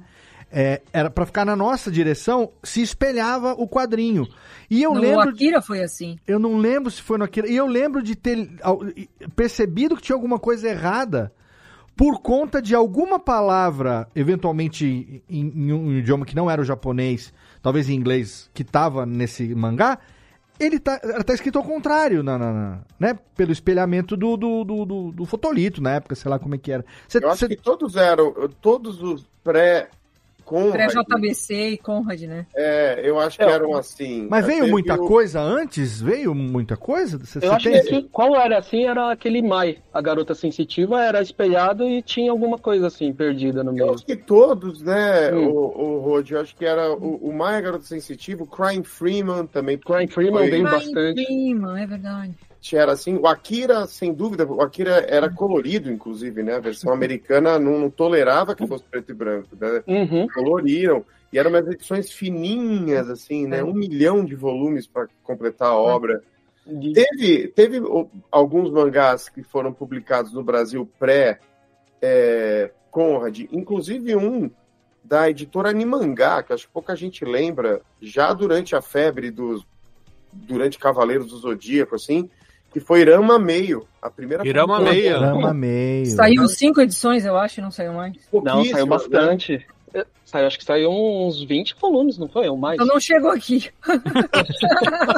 Era eu uma distribuição bem ruim, né? Era uma distribuição É, bem, é. bem pequena, Eu editora tentei, ruim, eu né? tentei, eu fiz a minha parte, mas não rolou. Esgotava Ah, antes de chegar Jeff- em, em Santa Jeff Não Maria. tá aqui pra lembrar a gente, mas eu acho que tem um episódio do Confins que os meninos lá comentam que quase não sai mangá no Brasil por conta da leitura ser na direção oposta, né? De eles terem. Ninguém vai ler, ninguém vai ler, e aí alguém, alguém apostou e se tornou. Quem apostou Foi a o JBC, da né? Conrad. Foi a Foi o pessoal Conrad? da Conrad. Eu tava lá nesse. Eu, eu trabalhei na Conrad, né? da- Hum. é, anos de 2000 a 2004.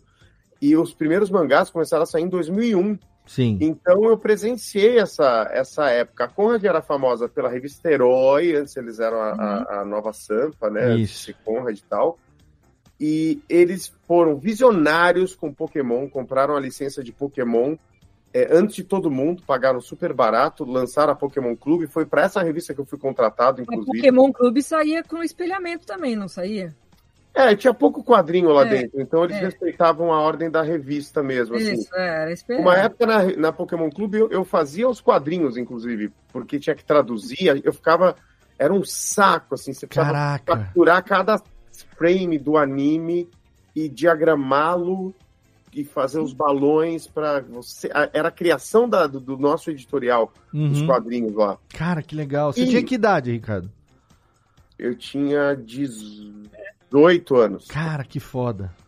E aí o seguinte, o Rogério de Campos e o Forasta, que eram os donos da editora, eles queriam licenciar um quadrinho colorido do Dragon Ball. Hum.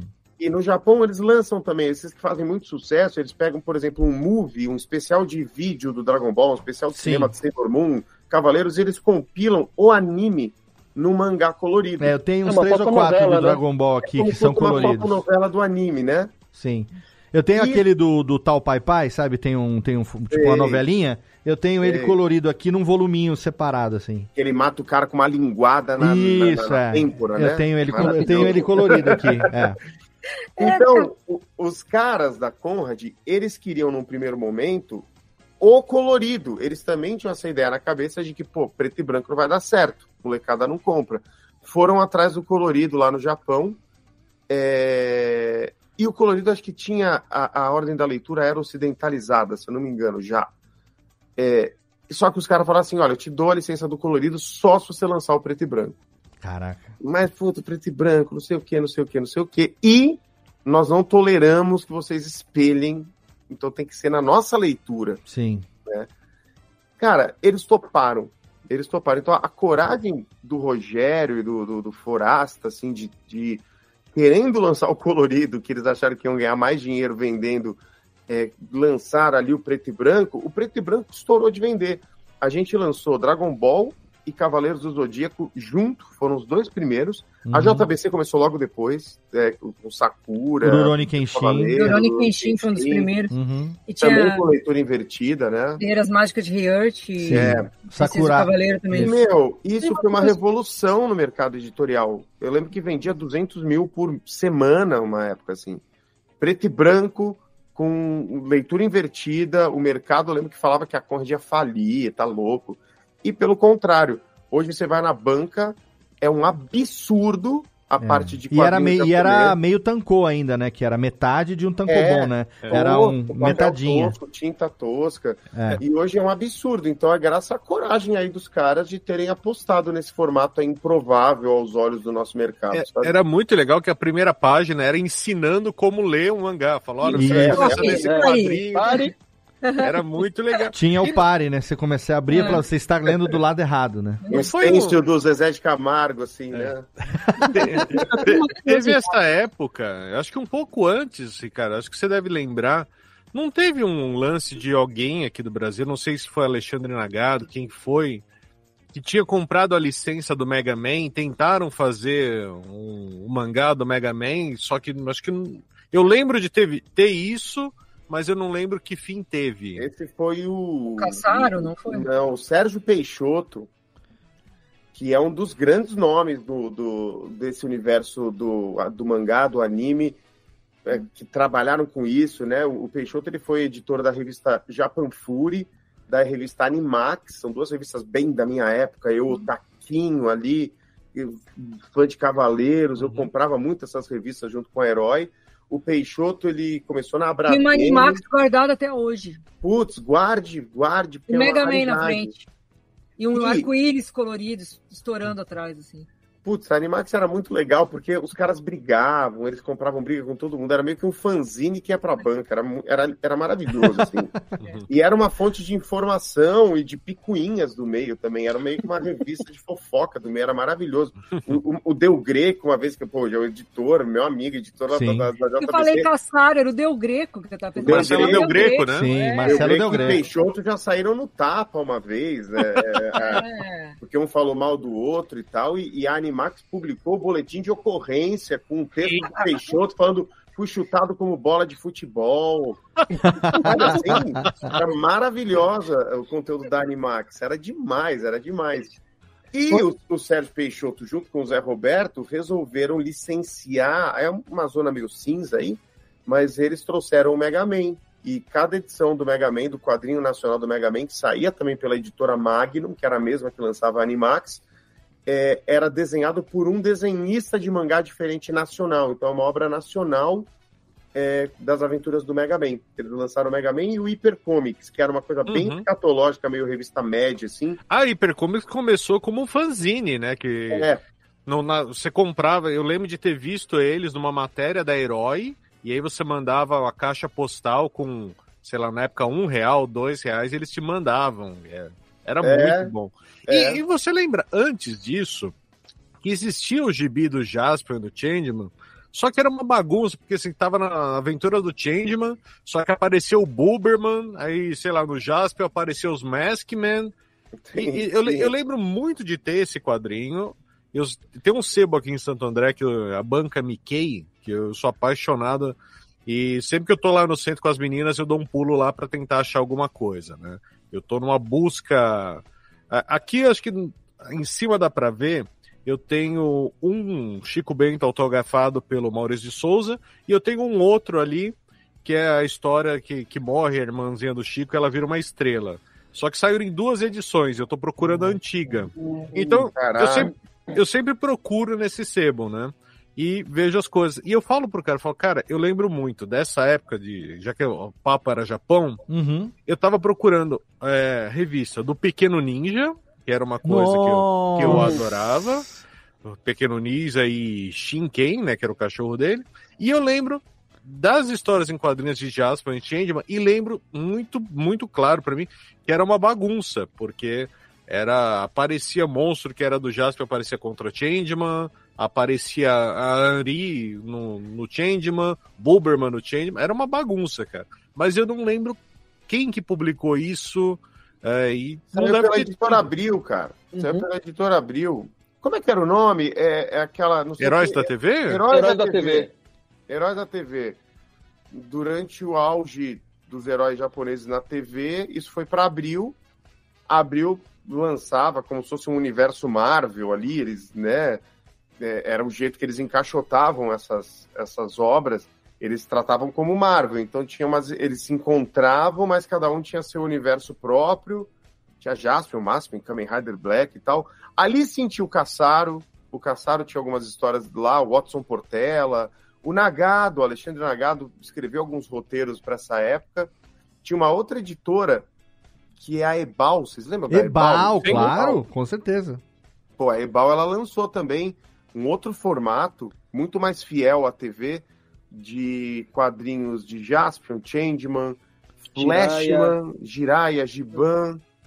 Tem aquele clássico, né, Rodio, que eles misturam Google Five com Flashman. Sim. A história do primeiro episódio é o primeiro dos Flashman, mas os uniformes são todos do Google Five. Muito louco também. Isso é a história, a história da passagem é, e do sucesso gigantesco que os Tokusatsu fizeram na, na TV aqui. Cara, você E me a- lembrou. e a- Você me puxou uma memória aqui. Teve é, é, é, desenho do Lupin Sansei aqui antigamente? Do Lupin Sansei, cara. Porque eu lembro que quando eu tive no-. Quando eu tive no Japão e eu vi, não esse esse esse eh, filme que fizeram recentemente.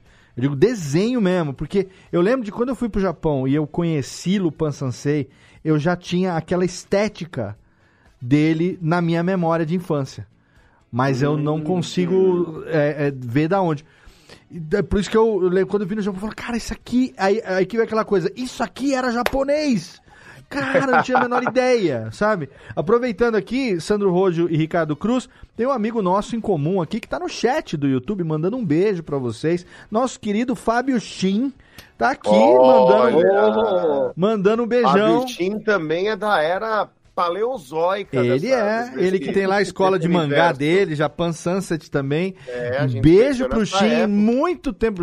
Shin que era figurinha carimbada de Anime Friends, de, de todos esses eventos que a um gente dos se... criadores, né, do Anime Exatamente. Friends. E o Shin é muito antes de Anime Friends. O Shin era assim, das profundezas da colônia japonesa da- dos anos Exato. 90 Tá ali. aqui no, no, eu no, no chat. do- professor de desenho por causa do Shin. Ah, é? O Shin- É, o Shin que me botou no meio. Ele tá falando aqui, ó, que surpresa, queridos Ricardo e, e Rodio juntos aqui, mandando um beijo pra todo mundo aqui. Cara, o Legal, é um saudades. querido. Também Né? faz muito tempo que eu não encontro com ele. Sempre me tratou com muito, muito carinho também. É, desde a época que eu trabalhei na JBC e tal, o Shin era um. Era... Não, antes até da JBC, né? Quando eu trabalhei na. Na. Na Banzai, né? Já, a gente Ah, já se conhecia Banzai, também na época do. Mas, ô Léo, o Shin vale super um programa, viu? Porque é uma memória viva aí dessa. da- da- do interesse por mangá, do ensino de mangá no Brasil, da história do, do fandom de mangá. Olha aí. A- Fábio Shin, queremos você aqui, hein? E o Shin é uma das pessoas mais educadas desse meio. hein? Não, o Shin Ele é foda, cara. O Shin é. Maravilhoso. Ele é educadíssimo. Fica aqui, cadê, Tênica? Manda aqui o nosso beijão aqui, ó. Beijão pro nosso querido Fábio Shin aqui. E fica também o convite, viu, Shin? Ó, vamos trocar ideia. Manda contato. Vamos ver se eu tenho ainda o seu, o seu contato. Pra gente, queremos você aqui. A gente marca em breve que esse, esse papo a gente vai ter de volta. A Jéssica Olha. trouxe um Mega Man aí. O que, que foi? Olha o acervo, olha o acervo. Lá vem a Jéssica. Pra quem tá no YouTube agora, agora é agora, agora para quem tá no podcast agora, fudeu porque virou videocast. Então agora você vai ter que ir no YouTube pra ver. Quem tiver no YouTube tem a regalia de ver capas antiquíssimas da, da Jéssica da- Dalcin, a gente pode fazer uma descreva. audiodescrição aqui, ó. descreva. O Daniel você... HDR desenhou uma edição do Mega Man. É mas, mesmo? foi mais, É. mas foi mais recente o do HDR. Gente, isso Não, aqui é de era 2000. Não, é- da mesma época, não durou É muito dessa- essa revista. Foi não, mas não teve um reboot uns anos atrás? Não. Não. Ah, não, foi é- do Jaspion, né? Que teve um. É, foi do Jackson. Perdão, isso. Isso aqui é perdão. desenhado com lápis e canetinha, gente. Cara, É. Eu Tá conheci entendendo? a Erika Wano nessas revistas aí. Sim, Ah, a Erika é. Wano. A Erika depois- Wano é do, Sim. Tormento. Tem... Olha aqui, gente, é com lápis de cor que foi desenhado isso aqui, ó. Não é, é pré... Pré-computação gráfica. Caraca. artes maravilhosas nesse a Jéssica foi tirar do fundo do baú uma coleção de, de Mega Man dela lá. Muito bom. Esse aqui, ó. Essa foi. É a- a foi edição nacional, né? Foi, É. é, foi publicado Aqui por da quem? Nova Sampa. Nova Não, Sampa. da- é da Sampa. E Olha esses aí. aqui, Olha. da escala. Escala, Nossa, Rama Fiz muito Meio. trampo pra escala, fiz muito trampo pra Olha escala. aí, Rama Meio escrito em Comic Sans na capa, muito É. bom. Ô, ô, Ricardo, Que legal. Fala, ô, Estácio. Ricardo, é, Uma, uma dúvida, é, esse, esse fenômeno do, do, do filler, ele veio muito com, com o mangá, quando ele começou a, a ser publicado concomitante com, com o anime? De serem aqueles episódios que ah, o mangá tá num, tá num passo de lançamento, e aí tem um tempo de poder produzir mais, e aí a história é a mesma que tá no anime, então o anime tinha um- umas histórias contadas que era pra preencher ali.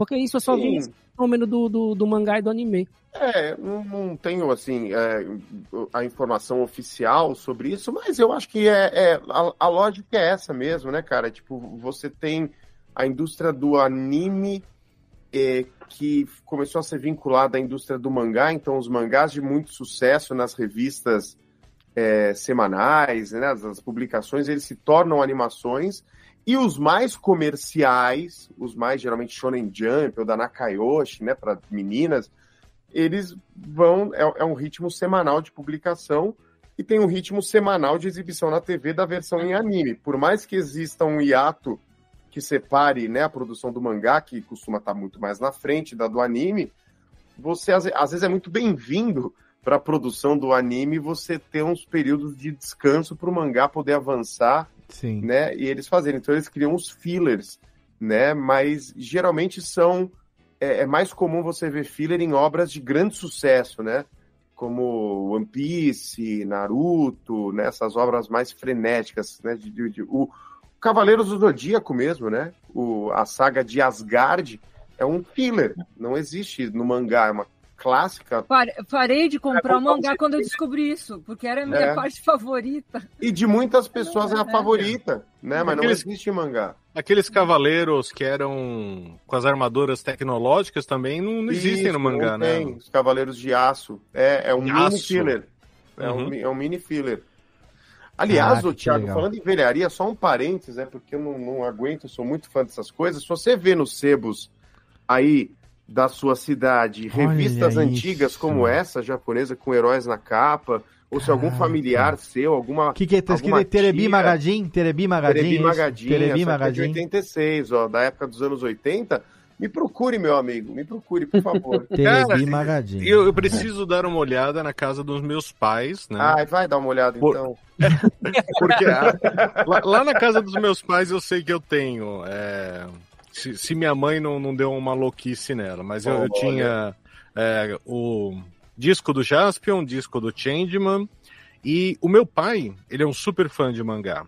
E eu descobri isso quando eu, eu fui pra casa do- dos meus avós anos atrás. ali. E eu entrei no quarto que era do meu pai da adolescência e tinha muito, muito mangá, né? Só que, como meu pai era adolescente, ele não tinha é, Dragon Ball nem nada, eram umas coisas antigas.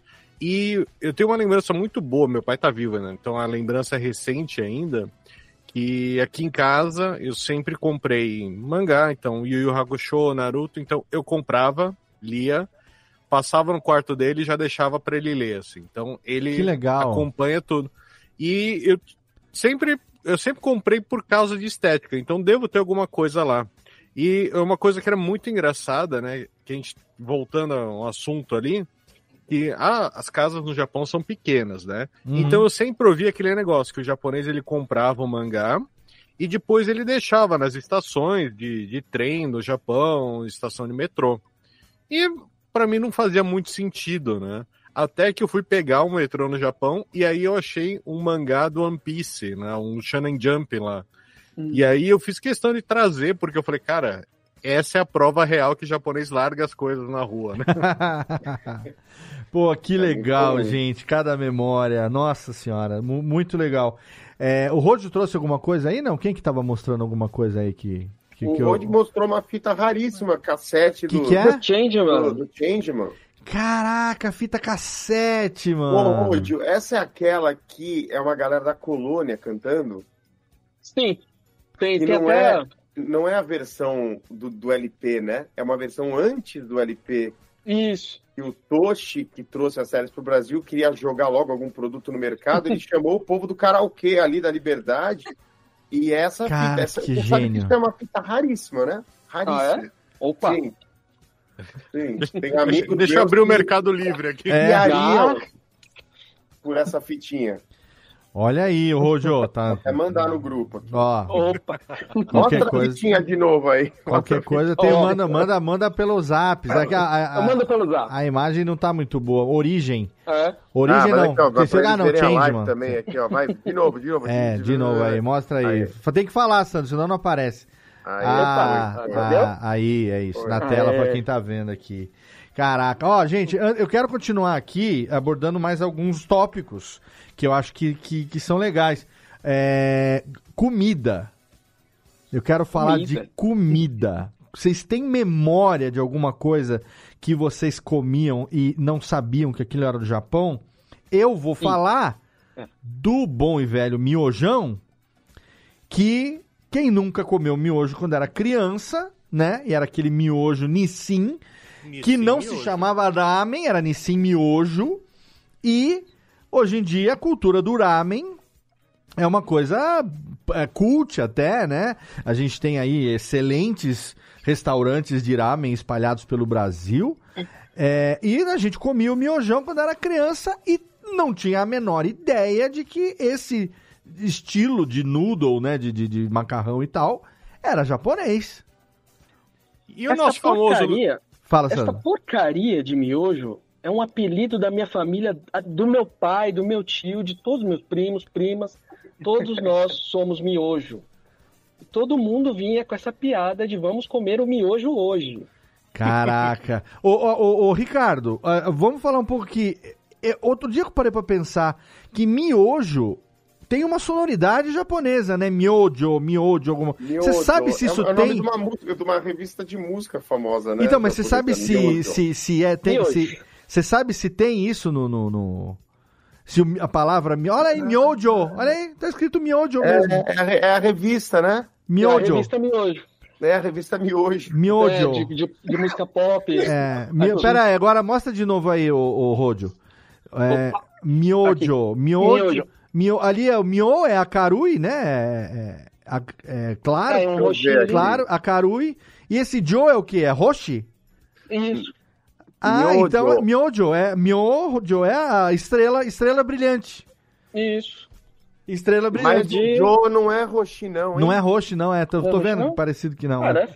É, mas não é, porque o roxo é um quadrado cortado em quatro partes, né? Hum, Não, miojo. Olha aí, revista miojo. Mas será que o miojo Ah, do não, tá certo. É gente, roxo tá mesmo, certo. é. Tá é que tá estilizado. aqui. Tá estilizado. É miojo, É, é, tá estrela estilizado. brilhante. Miojo, estrela brilhante. Olha aí. 89 isso aqui. A Karui, Revista a tradicional. Karui Roshi. A Karui Roshi. Agora, o... o, o você, você tem, tem essa, essa informação? Vamos estudar esse miojo, a palavra miojo que a gente fala tanto. Ela tem É, sonoridade. É estrela brilhante, né? E, e agora eu não sei se isso. Por que, que isso foi associado ao macarrão ou se tem alguma coisa a ver. cara. Temos Eu que mandar essa aqui. tarefa para Marcelo Duarte, do Guia dos Eu Curiosos, pensei É. nele. para ele tentar Depois que eu descobrir. descobri, depois que eu descobri que o açaí vem de açaí, Não, não, pera, isso, sim. isso é o trabalho. Pera, i- isso é o trabalho pro nosso representante da cultura nortista aqui, Mentira. Vitor O Estácio. supermercado. Não, não, o supermercado açaí, não a fruta açaí. Ah, bom.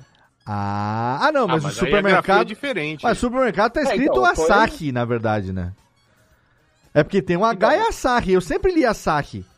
Então, eles escrevem como açaí, com acento e tudo, mas o original mesmo é açaí. Tá- Ah, tá- mas até no tá supermercado, explicando no nome do supermercado não tem um H, então. Não tem, mas é Ah. açaí o original. Ah, A açaí. mesma coisa como. É, deve ter alguma história atrás do miojo também. Ah. Não, mas é Açaí. isso mesmo. Eu tô lendo aqui, ó. É interessante notar que a campanha de comemoração dos 60 anos da Miojo Foods, Miojo Foods, que significa estrela, né, estrela brilhante, estrela do alvorecer, Aham. é a detentora da marca Miojo e se utiliza de uma estrela no seu logotipo. Hum, Blá, blá, é, blá, blá, blá, blá, blá, blá, blá. Só pesquisar que tem toda a história Cara, lá. então, olha É, igual da aí. Radiofobia não é só bobagem nem velharia, Não. também é cultura. Olha aí, tá vendo? É curiosidade. Inútil a cultura? É inútil, mas é, cultura. Agora a pergunta, a pergunta resta. Você, ti- bom, o Thiago e, e- e- e o Rodio talvez não sejam muita referência. Eu não sei porquê. é, quando vocês eram crianças, vocês que têm ascendência japonesa, se vocês tinham contato com comidinhas, né? Sei lá, eventualmente, sei lá, um manju, um, um mochi, ou alguma outra coisa que a Bachan fazia diferente e tudo mais. Mas tem coisas que as pessoas costumam comer até hoje, ou costumavam, e não sabem. Mas, por exemplo, o nosso leite fermentado Yakult É. é, japonês, né? Yakuruto. Então a tiazinha do Yakult que bate na, na- no fim de semana a palma aí e deixa a cartela para pagar no fim do mês, ela vendia coisa japonesa. E o mandiopan, né? Fritopan, é, nos anos set- 80, Sim. 90, né? Nossa. Aquilo ali é, é japonês também, né? Mandiopan, que saudade, hein? Fazia super bem pra saúde, né? Nó, é, tem 15 litros de óleo. Aquele que tinha que fritar? É esse mesmo. É. Que expandia, assim, você punha na, no óleo. Coisa linda de ver aquilo. É lindo, né? É. lindo. Mas e uma coisa. Fala, fazem- fala, falam filho. que fazem mal, né? Mas que o japonês também sempre usou muito é Ginomoto, né? Ah, mas faz mal. Uhum. Real mas é, mas foi, foi desmentido, não faz mal Realce não, de mais. sabor. Glutamato monossódico, né? É. nossa, aquilo na pipoca. O pessoal ia em casa, meu pai fazia pipoca, e o pessoal falava, meu, o que, que tem na pipoca da tua casa que é diferente da casa dos outros? Ele e era botava. que meu pai tascava a Ginomoto na pipoca. E você sabe não que. era o amor da família Fujiwara? Não, É. não. Com certeza não. E você sabe que a, a, Gi- a gente fala Ajinomoto aqui, né? Mas é Ajinomoto e Ajinomoto é a origem do sabor. Adi é sabor e moto é origem. Então a, Isso. a ori, Ajinomoto, quer dizer, a origem do sabor. Aqui virou Ajinomoto, né? Mas você sabe, o, o, o Léo, que também tem, tem um outro kanji de moto que é o. é- tem muito na culinária. Por exemplo, Dashinomoto. Dashinomoto, é, sim. Que não é o motor que é aquele o kanji de. Hon, né, que também pode ser. Não é esse motor. É um outro kanji que significa um concentrado, saca? Ah. Um concentrado daquilo. Então Entendi. é o, o motor do dashi, o motor do adi. Aham. Aí é uma brincadeira, lógico, né? O concentrado Ah, do tá. sabor. Entendi. E é interessante, né? Porque no Japão é onde foi descoberto o quinto paladar. Umami. né? Umami. Que é o umami. Uhum. Né? A gente tem o azedo, o doce, o amargo, Salgado o salgado e o e umami. o umami. É. Né? O quinto sabor foi descoberto aí no começo do século XX por um pesquisador japonês.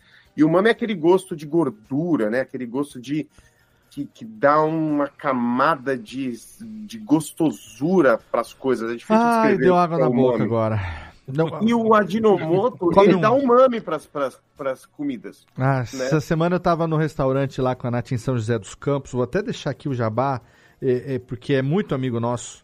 O chefe Eduardo Suga, o Edo. Edo Zushi, melhor restaurante do, do Vale do Paraíba. E sempre que eu vou lá, ele faz um upgrade pra gente. Ele pega o Toro e, e- e troca por Bluefin. Bluefin gordo. Ele tinha um Bluefin gordo que ele recebeu essa semana lá. Delícia, hein? Cara, aquilo é umami, velho. Você tem que comer É. um bluefin que derrete na língua aquele atum gordo. Nossa, blue... Nossa, aquilo é umami. uma Eu fome, também não cara. jantei. Tô dando... Eu me alimentei tão senhora. mal hoje. Nossa senhora. Tudo sem umami, tu- tudo pão seco, sabe? Ajinomoto. Comendo em estação de metrô, tá com a correria. Caralho. Mas assim, tem, por, por que, que foi o Japão que inventou o Ajinomoto? Porque a comida japonesa é extremamente rica em umami. É. Os processos culinários japoneses, eles são muito baseados na extração de umami primária para depois você cozinhar alguma coisa. Isso. Você faz muito dashi. É. O que é dashi? É você extrair Caldo, o umami né? de uma alga É, ou de um peixe, né? Tem, o- o- você extrai muito umami como parte do processo culinário. No, e, aí eles falaram, vamos facilitar a vida do japonês, vamos criar um Ajinomoto, que é você jogar logo o umami de uma vez. E isso se expandiu para o resto do mundo, mas aqui a gente não tem tanta essa tradição de, preparar usando o umami como ingrediente. como E você falou do Dashi, e aí eu lembro do Hondashi, e o Hon de Hondashi pode ser o mesmo motor do motor do Ajinomoto. É, que é o, porque é é o, verdadeiro é o Dashi, verdade, né? O verdadeiro Dashi. Honto no Dashi. É. É uma maneira de você extrair dashi sem precisar ficar fervendo a alga, né? Você já joga É. um pozinho e dá um sabor parecido. É, o furikake, ô Jéssica, esse furikake que você tá falando aí dos potinhos que você tem e tal, não sei o que tem, esse é uma coisa também que no Japão se usa muito, principalmente pra criançada comer, mas é, é gostoso, dependendo do furikake, que ele dá um gostinho no gohan. Você, o- porque o japonês faz aquele shirogohan, que é o gohan sem tempero, né? O arroz grudadinho, branquinho e tal. Então, é, coloca-se, usa-se muito esse furikake em cima pra poder dar um gostinho. Eu, o furikake de, de, de alga com é, umê, pra mim, é matador. Se Ai, tiver um fome tá furikake, esse com aqui, umê. Teriyaki, que é eu bom. acho que é esse aqui, que tinha cheiro, tinha gosto de comida de peixe. Ah, Todos- tá todos escrito aí, cara. É Puti, puti, puti. Peraí, tá escrito o quê? Puti, puti. Mostra de novo aí, que eu tava tentando ler. Cadê, Jéssica? Você tem que falar pra poder aparecer pra Alô, mim aqui. alô, tão vendo Ali. aí? Puti, puti, tarako, tarako-san. É isso? Tarako, tarako-san? Puti, pu- puti, puti, tarako, tarako. O que que é tarako? Tarako é, é um peixe, né? Deve ser o nome do peixe que eles É, usam aí puti, puti, tarako-san. Olha aí, tá vendo? Isso é coisa pra criançada pedir. Furikake significa isso, né? Fu- Furu significa você dar uma balançadinha assim, É, né? e Fazer- caqueiro é colocar em cima, Caqueiro né? é Literalmente. colocar- Esse aqui tinha gostinho de ovo, esse aqui era bom. Olha aí. Nossa, T isso é maravilhoso. Ali, ó. Aí é, Ah, aí é Noritama, é Noritama. com ovo. É. É. Esse eu curti, foi o que eu gostei mais. Olha o que aí. é legal é que eles ven- vendiam, né? Ainda vendem é, os pacotinhos, só que do, do Dragon Ball, da Sailor Moon. Então a molecada comprava pra ter o, o tempero do Goku, pra ter o tempero de, de não sei quem, né?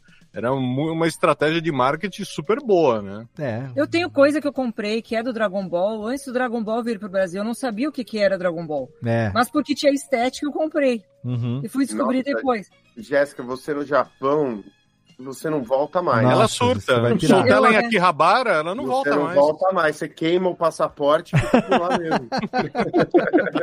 Isso aqui, ó. Isso aqui eu comprei numa loja de. O que, que é o Shinchan? Isso. É um cofrinho. É o Shinchan, não é? É, eu criei o É Shinchan. o Shinchan. Até hoje não. Agora vocês me viu só. Só É 30 um dos anos de delay. mais, mais icônicos, né, do Japão. É Cureon. a bunda, ele é meio mal criado. Kureion Tentaram Shinchan. trazer ele pro Brasil, né? Teve um, teve, Sim. saiu acho que um ou dois números só e. De mangá, não deu certo, né? Isso, é. Doraemon não pega e aqui, Kureon né? Shinchan, que são dois ícones no Japão, não Sazae, certo no Sazae-san também. Doraemon, eu tenho um monte de coisa do Doraemon. Acho que Sazae-san também, Ricardo. Mude aqui Sazae-san. Sazae-san passou aqui? Não, mas acho que não, não. acho que Não, não, né? deu. Não é, não, Ah, tá. Você só falando que veio É pra cá e não muito pegou, japonês, né? né? Sazae-san é muito Mude eh, aqui japonês. Sazae. Ah, eu Doraemon adorava. passou no clube da criança, né? Passou. Teve uma versão atualizada agora, tempos atrás. Na, na É. Netflix tem um filme. Minhas filhas gostam de assistir. Doko Que é um- Demodoa! Que é um filme que o, o menino Norita, né? Ele. Nobita, né? Nobita, ele vai Nobita. pro futuro pra ver com Ah. quem ele vai casar. Assim, minhas filhas adoram, cara. É, E, Tem- o e as coisas Sato chegavam sempre- aqui, cara. O Sato, né, que é um, um- um licenciante famoso de conteúdo japonês Sato Brasil, Company. Ele, a Sato Company, ele tenta muito, sempre tentou emplacar o Doraemon aqui no Brasil. Infelizmente nunca deu muito certo, mas chegou a passar no Clube da Criança mesmo com uma dublagem da hora, da hora. Teve uma, E- teve uma versão agora. Teve uma versão agora que passou, mais atualizada, que fizeram uma localização e o Nobita, o Doraemon, eles vão atrás de uma atriz que chama Jaqueline Sato, que por acaso Ah, é a filha do Sato. Então tem essa. Pois na é. dublagem ficou esse, Olha uma que legal. localização essa nepotista, né? localização. Uhum. É porque aqui no Mas Brasil. essa versão nova ficou legal, essa versão nova. Bem melhor do que a que passava no Clube da Criança. Ah, quero ver. Quero Eu ver. lembro que antigamente aqui, a Jéssica também, co- como amante de máquina de pe- pegar bichinho, antiga, quando teve essa primeira fase, sei lá, em 95, 96, eu lembro, por exemplo, que eu tinha o Totoro, né? E eu só fui com esse Totoro muitos anos depois. Uhum. E uma outra coisa que eu não sabia que era japonesa, é aquelas balas que vem numa latinha que tem um buraquinho, que elas aparecem principalmente naquele filme O Túmulo dos Vagalumes. Aqui, eu, eu tinha, eu ganhava aquilo quando era criança. Que bala é essa? Essa bala tá saindo de linha agora, hein? É, ela vem numa lata, Léo. Parece uma lata. Sendo bem vulgar, no modo, uma, uma lata de azeite Ah. e aí ela tem um buraco em cima. Você abre esse buraco, aí você chacoalha, é uma bala de fruta, uma bala. Ah, eu me lembro Dura. disso. É, então, essa bala tá saindo de linha agora, porque ninguém mais tá consumindo lá. Ah, é? Então parece que tá saindo de linha agora. Ah, eu tenho algumas, algumas latinhas que eu trouxe do Japão e, assim, eu não sabia que aquilo era. Eu tinha uma coisa japonesa também que eu gostava muito. Era uma ba- um chiclete, ele viu uma caixa, quatro uma bolinhas caixa quadradinha, quatro É. bolinhas, né? De Maravilhoso. Uva, melão, maçã verde. Tipo soda, o sabor soda era o meu favorito.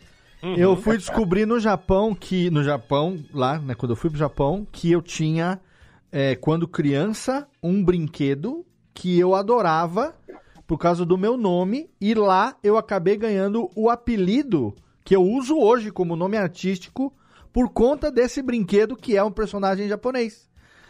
Que, olha só que como é mundo da volta. Que é o Kimba. O leão branco. É o Djanguru Tantei, é o Kimba, né? E aí, quando eu cheguei lá, o meu nome é Leandro. Leandro é foda pro japonês pronunciar. É Reandoro, é muito R. Reandoro. Reandoro, Reandoro. Aí, quando eu tava na... na- na- na- quando eu fui pra Gemba, o, o sensei falou assim, é, é tipo Romário, não tem apelido não, peixe? Sabe? Tipo, né? Não, não tem nenhum Adana, não tem nenhum Tsusho. Aí eu falei, ah, tem um senpai meu que me chama de Reo né? Que ele brincava comigo por causa do Léo dos Três Patetas, né? Léo Curly Moe. Ele falava, ei, Léo, cala a boca, sua cabeça de pudim. A gente brincava com isso. E ele me chamava de Léo, era o único senpai que me chamava de Léo, brasileiro. Aí o sensei perguntou, você não tem nenhum, nenhum apelido? Eu falei, ah, Léo. Léo, Léo. Ah, Léo, Léo-san, Léo-san. Léo-san, ah, né, Leandro Yori Mashi daquilo, né? Aí, quando você fala que é Mashi, quer dizer que não é tão bom assim, mas também é menos pior, né?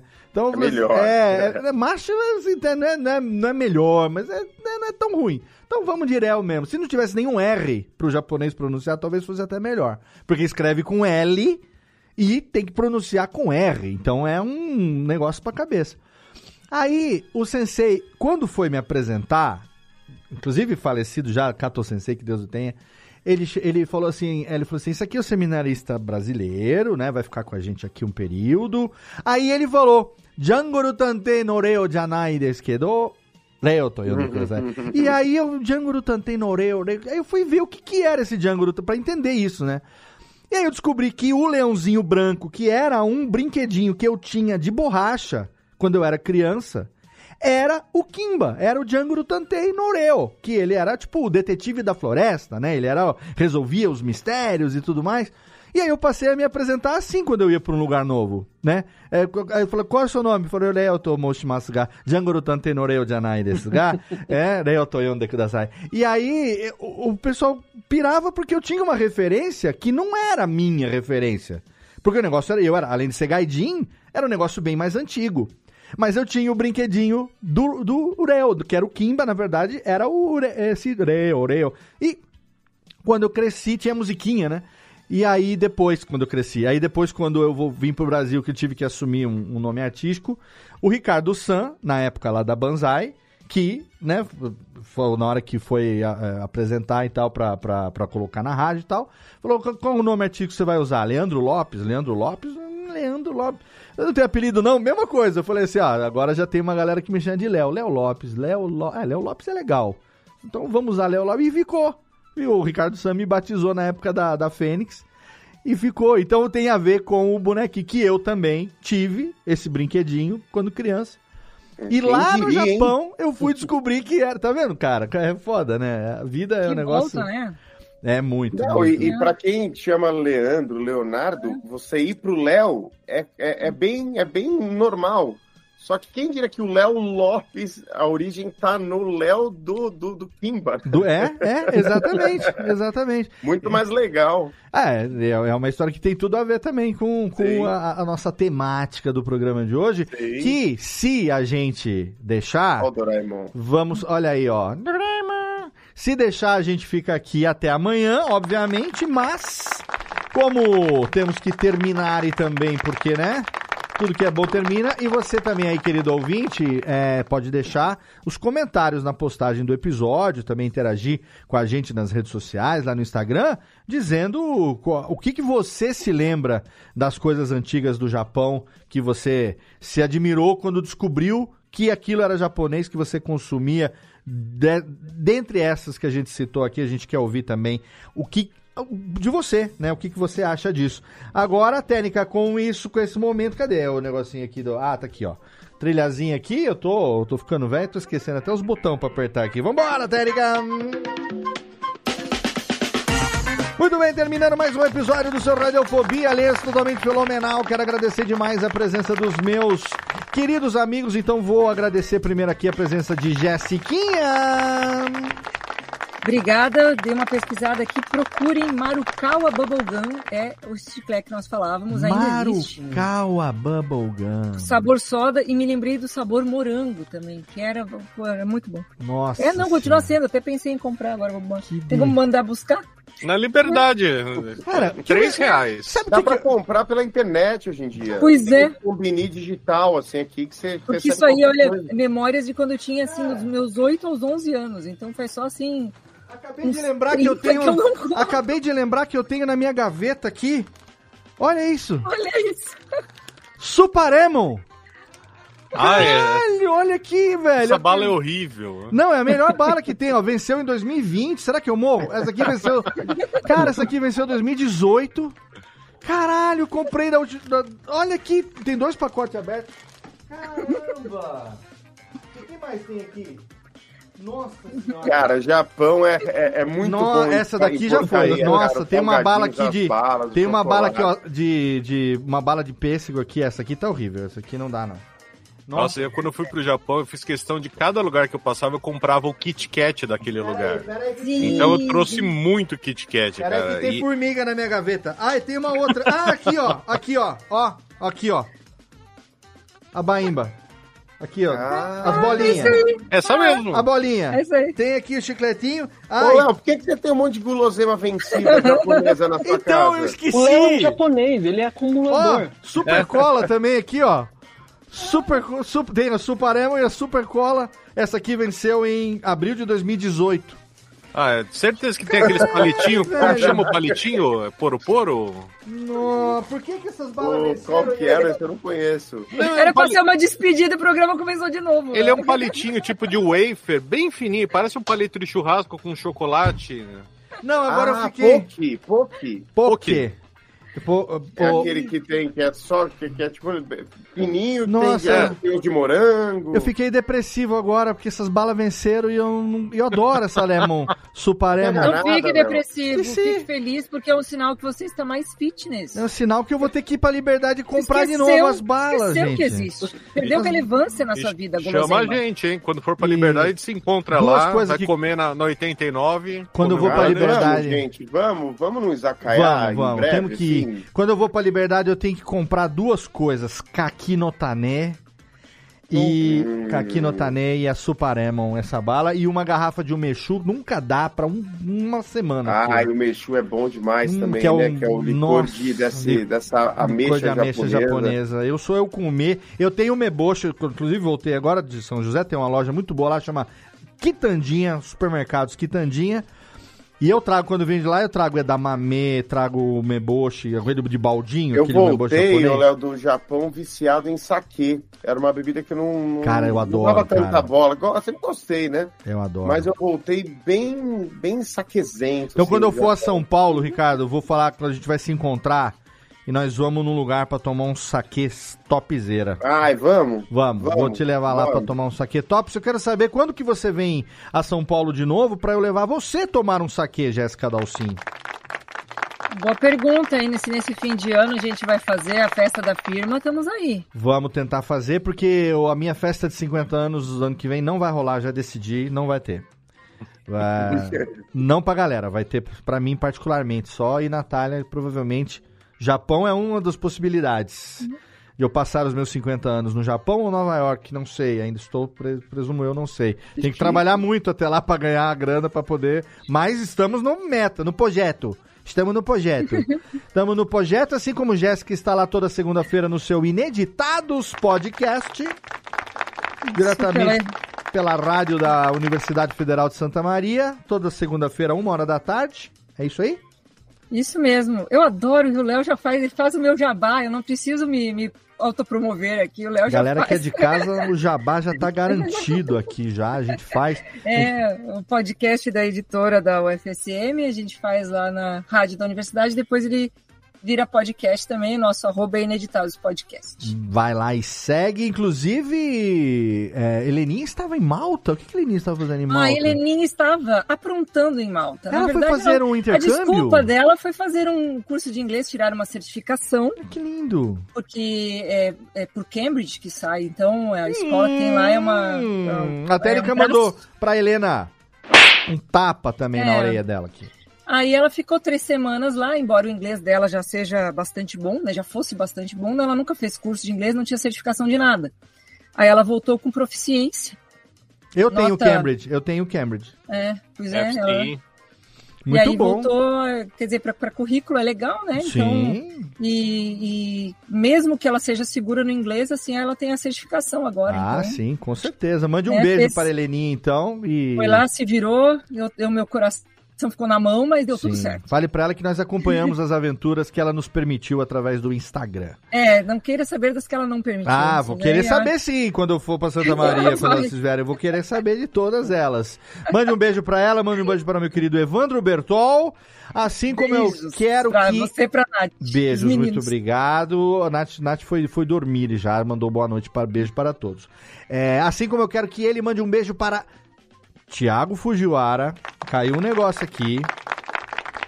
Suas meninas estão crescendo rápido. Cara, todo mundo falou. Esse fim de semana foi o fim de semana que eu mais recebi Elas estão ficando falando disso. mocinhas. A Nath viu a foto delas esse fim de semana. Falou como essas meninas cresceram. Te prepara, negão, que elas estão duas. 11 anos. Que 11 anos? Elas têm 7. 7 anos! E estão daquele tamanho? Elas não são grandes. Acho que eu e a Aline somos pequenos, Dá de cara. bambu pras meninas. Não, elas estão. É, elas estão tudo muito Não, bem. é- Mas parabéns, estão lindinhas demais elas. O lance é que eu, eu usei uma câmera diferente do celular, aquela que é panorâmica, Aquela que esticou. emagrece?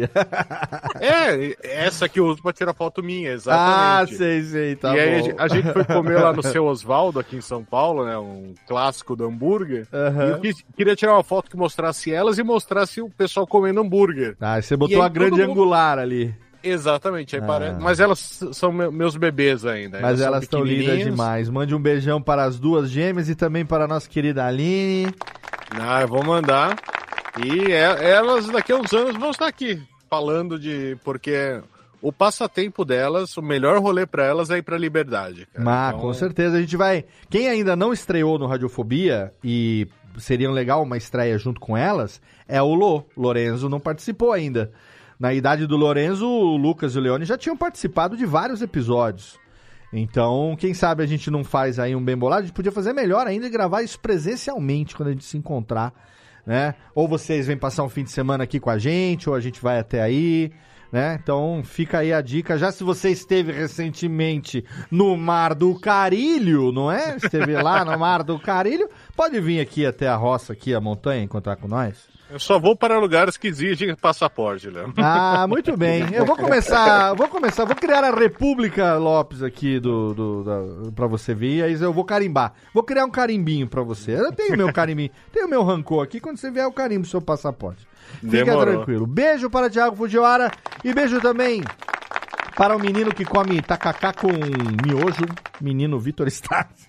Tacacá com, com hashi dá, cara. É maneiro. Tacacá precisa, aqui. viu? Se tiver aquela goma boa, né? Ah, dá, rola sim. Goma boa. É, Léo, eu fiquei mais de ouvinte hoje. Eu pensei que Você ia- tá quieto. Esse equipamento que você, que você fez hoje pro programa, Ah. ele tá muito bonito. Sua imagem tá maravilhosa. Mas o É. seu áudio tá dando um delay. Aí quando você começa a falar, ele fica um buraco. E você sabe, alguém vem e fala antes, você acaba Sim. ficando sem. Então a gente tem que testar essas novidades antes de você trazer pra cá, É, porque são é. muito bonitas, mas Isso aqui é pra um trabalho amanhã. Aí eu não É. quis levar as coisas lá pra minha mesa. É a propaganda do a propaganda da escola Cezim, que é a melhor escola de ensino fundamental de Belém do Pará. Fica já o jabá também, já que eu faço o jabá dos amigos, não é? Fica aí o jabá já pra escola Cezim pra você entrar lá no Instagram e acompanhar. O Estácio que usa só, é. podcast como complemento didático com as crianças lá, né? mesmo. Amanhã tem, inclusive. Olha aí. Então, Temos aqui nessa mesa. obrigado pela tua presença pra- pra- mais uma vez aqui com a gente. Eu E- acho que poderia repetir o programa pra falar só de eletrônicos. Vamos falar. Ah, podemos, podemos. Falar de, de JVC, falar de carros Hum, Miura. Precisamos. Nossa senhora, tem, tem coisa pra falar ainda, hein? Tem que falar dos Walkman da Sony, aqueles amarelinhos que eu tinha um. Sim. Sempre quis, eu não tinha. Eu tinha um que era falseta, era, ele era a imitação daquele. Meu pai não tinha dinheiro pra essas coisas, não. Mas faremos isso em breve e espero que nesses próximos episódios que a gente falar sobre coisas do Japão. A gente con- conte mais uma vez com a participação do nosso estreante de hoje, meu querido Sandro Rodio, que eu espero tenha feito a vitrine desse episódio, hein? Espero. Ô, vamos fazer, vamos fazer. Espero, tem que correr, viu? Que nós estamos gravando na terça, o programa vai ao ar na próxima segunda. Então agora já Ah, é? aproveita Ih, que você bom, tá gravou aqui, entre uma caricatura do Dia dos Namorados e outra, né? Agora Bora. que você já participou aqui, você já sabe. Sandrão, arroba Sandro Rojo no Instagram, é isso? Isso. Pode me visitar lá. Quem quiser um desenho, uma caricatura, pode pedir. Obrigado pela, pela companhia de vocês, Ricardo, isso. Jéssica, Thiago, Vitor, Léo. Obrigado você, Obrigado mesmo irmão. hoje. Sandro, Obrigado que eu tive a companhia. honra de conhecer pessoalmente, finalmente dar um abraço nele na última CCXP. O Sandro, que eu descobri, já tá nessa de fazer ilustração da galera da Podosfera, longa data. Aquele desenho que a gente usou no Radiofobia com o Tosco Chanchada de Natal, que eu nem me Uhum. lembro que ano era. Essa semana que eu fui descobrir, o Sandro falou: Olha aqui, esse desenho é meu. Eu falei: Nossa, roubei sem saber de que era. E os meninos também cederam pra mim sem falar nada. Então, tipo, não tem crédito, não tem nada. Temos que corrigir esse erro agora. E o Sandro É, que faz ah, caricaturas e ilustrações também por encomenda. Quero que você faça aí o teu venda teu peixe, né, mano? Ah, então, quem quiser pode me contatar aí, que a gente faz da caricatura, faz o desenho, o que precisar, é só me chamar. Acompanha lá no Instagram, o estilo do Sandro é muito legal. Ele ilustra de vez em quando também os episódios do Vitor lá do No Japão. Ele já foi, já fez caneca, que foi caneca campeã de vendas da Nerd Store, com, na época que os meninos usavam máscara, chapéu e tal, do Nerd Office. Tem uma caneca que o Sandro fez as mil faces ali de Jovem Nerd Azagal, virou uma caneca bem legal também, muita coisa conhecida lá. E, gente, vai lá agora e segue agora, arroba Sandro Rojo no Instagram, pra ele não ter mais tempo de, de falar nada. E agora eu tô, tô, tô desenhando, tô ganhando pra caramba aqui com as ilustras. Ó, e só mais uma última coisa, hein? Agora, saindo agora daqui, eu vou pra, pra minha locadora preferida aqui, ó, Golden Fox. Vou lá alugar. Ó, Golden? Fox. Sócio preferencial. Vou lá alugar. Isso é raro, hein? Caraca. Isso é raro. Isso é raro. Agora explica pro pessoal o que, que é a Explica Golden pra quem não Fox. conhece. Golden Fox foi a melhor locadora da colônia que tinha na Liberdade. Que foi lá que a gente pôde assistir muita coisa antes de passar na manchete. Então, muitos seriados japoneses de tokusatsu, eh, novelas. Eu, eu, que- eu ia eh, basicamente para alugar musicais. Eu pegava sempre na Golden Fox ou na Casa Ono, né? São duas locadoras que deixaram muita saudade lá. E Ricardo viveu essa época também, ele sabe que era gostoso essa época. Pô, agora tem, um, tem uma nova, um novo objetivo de vida agora, de- dos todos que eu tenho, que é, em algum ano, assistir o Kohaku Tagasen com Sandro Rojo. Quero assistir o Kohaku Tagasen com Sandro Rojo. Só Kohaku... vai ter xingamento, ultima, ah, esses últimos corracos é só xingamento. Não, a gente pega uns Kohaku antigo pra ver no videocassete, que ainda funciona. Ah, então tá. Tem Então- aqui um Toshiba quatro cabeças aqui, pô. Não, é seis cabeças. Né? É, Naruhodo Toshiba. Muito bem, ó, Sandrão. Obrigado, Sandrão. Obrigado demais. Ah, obrigado mesmo, por gente. estar com a gente aqui. E obrigado também a ele, meu amigo cantor internacional, meu querido Ricardo Cruz, o homem, a voz, o mito, a lenda. Que delícia. obrigado. Meu Muito amigo. obrigado. Esse cara eu posso dizer, meu amigo de tantos anos. A gente tá muito mais próximo nos últimos anos do que a gente esteve nos 10 anos anteriores. Graças a Deus, gosto muito da tua a gente companhia. tem que se ver, né, meu? Tem que se ver na CCXP. Falou que foi lá na CCXP. Eu tava lá Não, também. eu fiz na outra, você, só que dia. você tava lá na coisa, aí eu tava lá, tirei sua foto, mandei, falei, ó, estive aqui, tá? Aí, lembra que você Eu tava lá? junto, a gente foi te ver Ah, cantar a Jéssica tava na- lá também, isso. Na Priganico. né? Isso, a Né, gente tava lá com que- Helena. Tem que com tudo. combinar direitinho pra gente. Tem que ir no karaokê passar um junto. tempo junto. Tem ir no que ir no karaokê, karaokê. Comer comida É japonesa, fazer o pacote todo, aí gravar alguma coisa junto, aí Com certeza. Fazer uns conteúdo aí, com Pô, certeza. cara, Agora, muito obrigado pelo convite, que pauta deliciosa. Eu amo falar de velharia. É, cada quanto mais moderno o mundo fica, mais res- velho eu, eu- me sinto, mais eu olho para o passado com reverência, mais correndo para o passado eu Isso aí. E gosto muito de falar disso, dessas coisas. Então, pô, pauta perfeita hoje. cara, antes de você da gente encerrar aqui, eu quero que você deixe dois recados. Primeiro, Nihongo, pra galera que quiser acompanhar, que eu também, desde o nosso primeiro papo, sigo lá, no, participo do grupo no Telegram. É muito legal pra quem tá começando, quero que você faça ali o jabazinho do Nihongo. E fale também do que vem por aí desse projeto novo que você tá engajado agora. Então o espaço é todo seu, velho. Claro, pô, tem um curso de japonês, aqui a gente comentou um pouco durante a live, né? Aprender através da cultura pop, aprender se divertindo, aprender levando em consideração toda a riqueza do material que o Japão produz, né? E eu tenho um curso que vai do básico até o avançado, que tem toda essa parte prática, que reproduz muito o jeito que eu aprendi japonês para outras pessoas. Já tem seis anos do curso, é um grande sucesso. A gente tem milhares de alunos mesmo. Então, quem está afim de começar a aprender japonês, é, vai lá conhecer. A gente está com um site novo, lindíssimo, que o Rafa fez, meu sócio fez, tá lindo, tá li- a diagramação tá muito foda. É cursonihongo.com.br. Dá uma olhada lá, que tem tudo que você precisa saber para conhecer melhor o que a gente faz lá, o trabalho com língua japonesa Excelente. do Nihongo.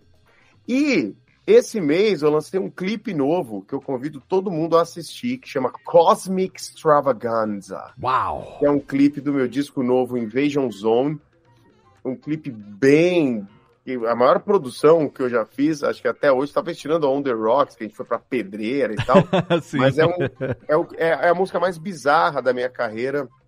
É um rumo novo musical que eu tô gostando muito. Que foda. que eu misturo tanto as referências de música de anime, música japonesa, quanto outras, né? Por se tratar de uma música própria, uma música original, Uhum. eu consigo misturar outras referências, como Michael Jackson, que eu gosto pra caramba, como música dos anos 80, sintetizadores, trilha sonora de terror. Então dá uma olhada que o clipe tá muito legal. É uma temática que fala sobre invasão espacial, mas quando os alienígenas estão na Terra nos invadindo, na parte da noite, eles saem para tomar um saquê, eles saem para tomar uma birita. Que foda. Eles vão num cabaré. E esse cabaré mágico, quem toca naquela noite sou eu. Então é Caraca, o clipe, é esse recorte do- da invasão espacial. Dá uma olhada, tá no ar, é o Cosmic Extravaganza. Tá lá no YouTube, o link tá na postagem do episódio, é isso?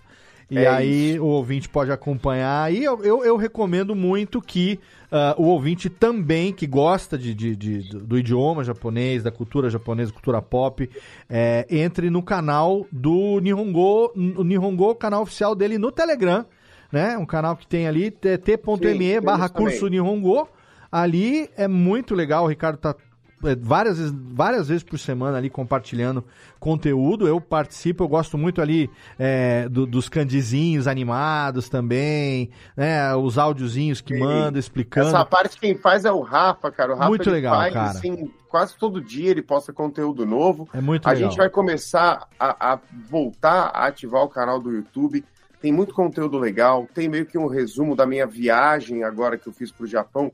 Vai sair também no nosso canal. Eu queria, inclusive, muito por essa viagem agradecer o Matheus All Blue, que é um youtuber ligado ao One Piece, que foi quem me proporcionou de última hora essa viagem. Sim. E tá tendo uma cobertura que eu fiz pro canal dele também, no canal All Blue do Matheus, também Que tá no legal. YouTube. E é isso aí. Vou deixar o link lá também na postagem do episódio.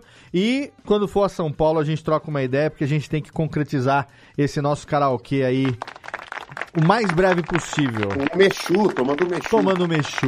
Nossa senhora, eu vontade de ir para São Paulo nesse fim de semana já. Muito bem, obrigado, meu querido Ricardo. E obrigado a você aí. Querido ouvinte, você que acompanha a gente aqui há tanto tempo, estamos aí no nosso 15º ano, vamos aí trazer muita gente legal daqui até março de 2024, quando a gente vai fazer o nosso aniversário de 15 anos do Radiofobia. Manda a sua sugestão, quem que você quer que a gente traga aqui? Quem que você quer que a gente traga de volta numa edição do Radiofobia Replay? Manda para podcast arroba radiofobia.com.br radiofobia.com.br barra podcast é o nosso site. Segue a gente nas redes sociais. Na postagem do episódio tem os links citados aqui, muita curiosidade que a gente falou aqui também, o link dos convidados para você poder seguir, os vídeos do Ricardo, dos sites também, para você poder acompanhar todo mundo. E a gente conta, como sempre, com o seu feedback. É importante demais, se não for por você que nos ouve, nos acompanha, não tinha razão nenhuma da gente estar aqui há quase 15 anos fazendo isso. Obrigado pelo download, obrigado pela audiência, um abraço na boca e tchau!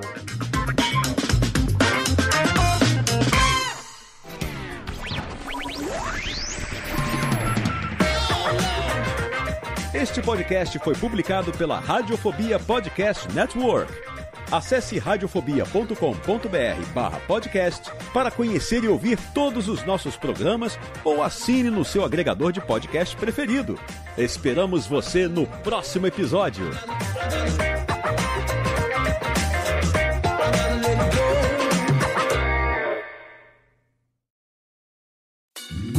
Oi, eu sou o Antônio Viviani e quero convidar você a ouvir o nosso podcast Voz Off. Desde julho de 2017, eu e meu amigo Nicola Lauleta temos o prazer de conversar com as grandes vozes do rádio, da TV e da publicidade do Brasil e trazer suas histórias até você. Se você, como nós, é apaixonado por locução, acesse vozoff.com.br e acompanhe nossos episódios aqui na Radiofobia Podcast Network.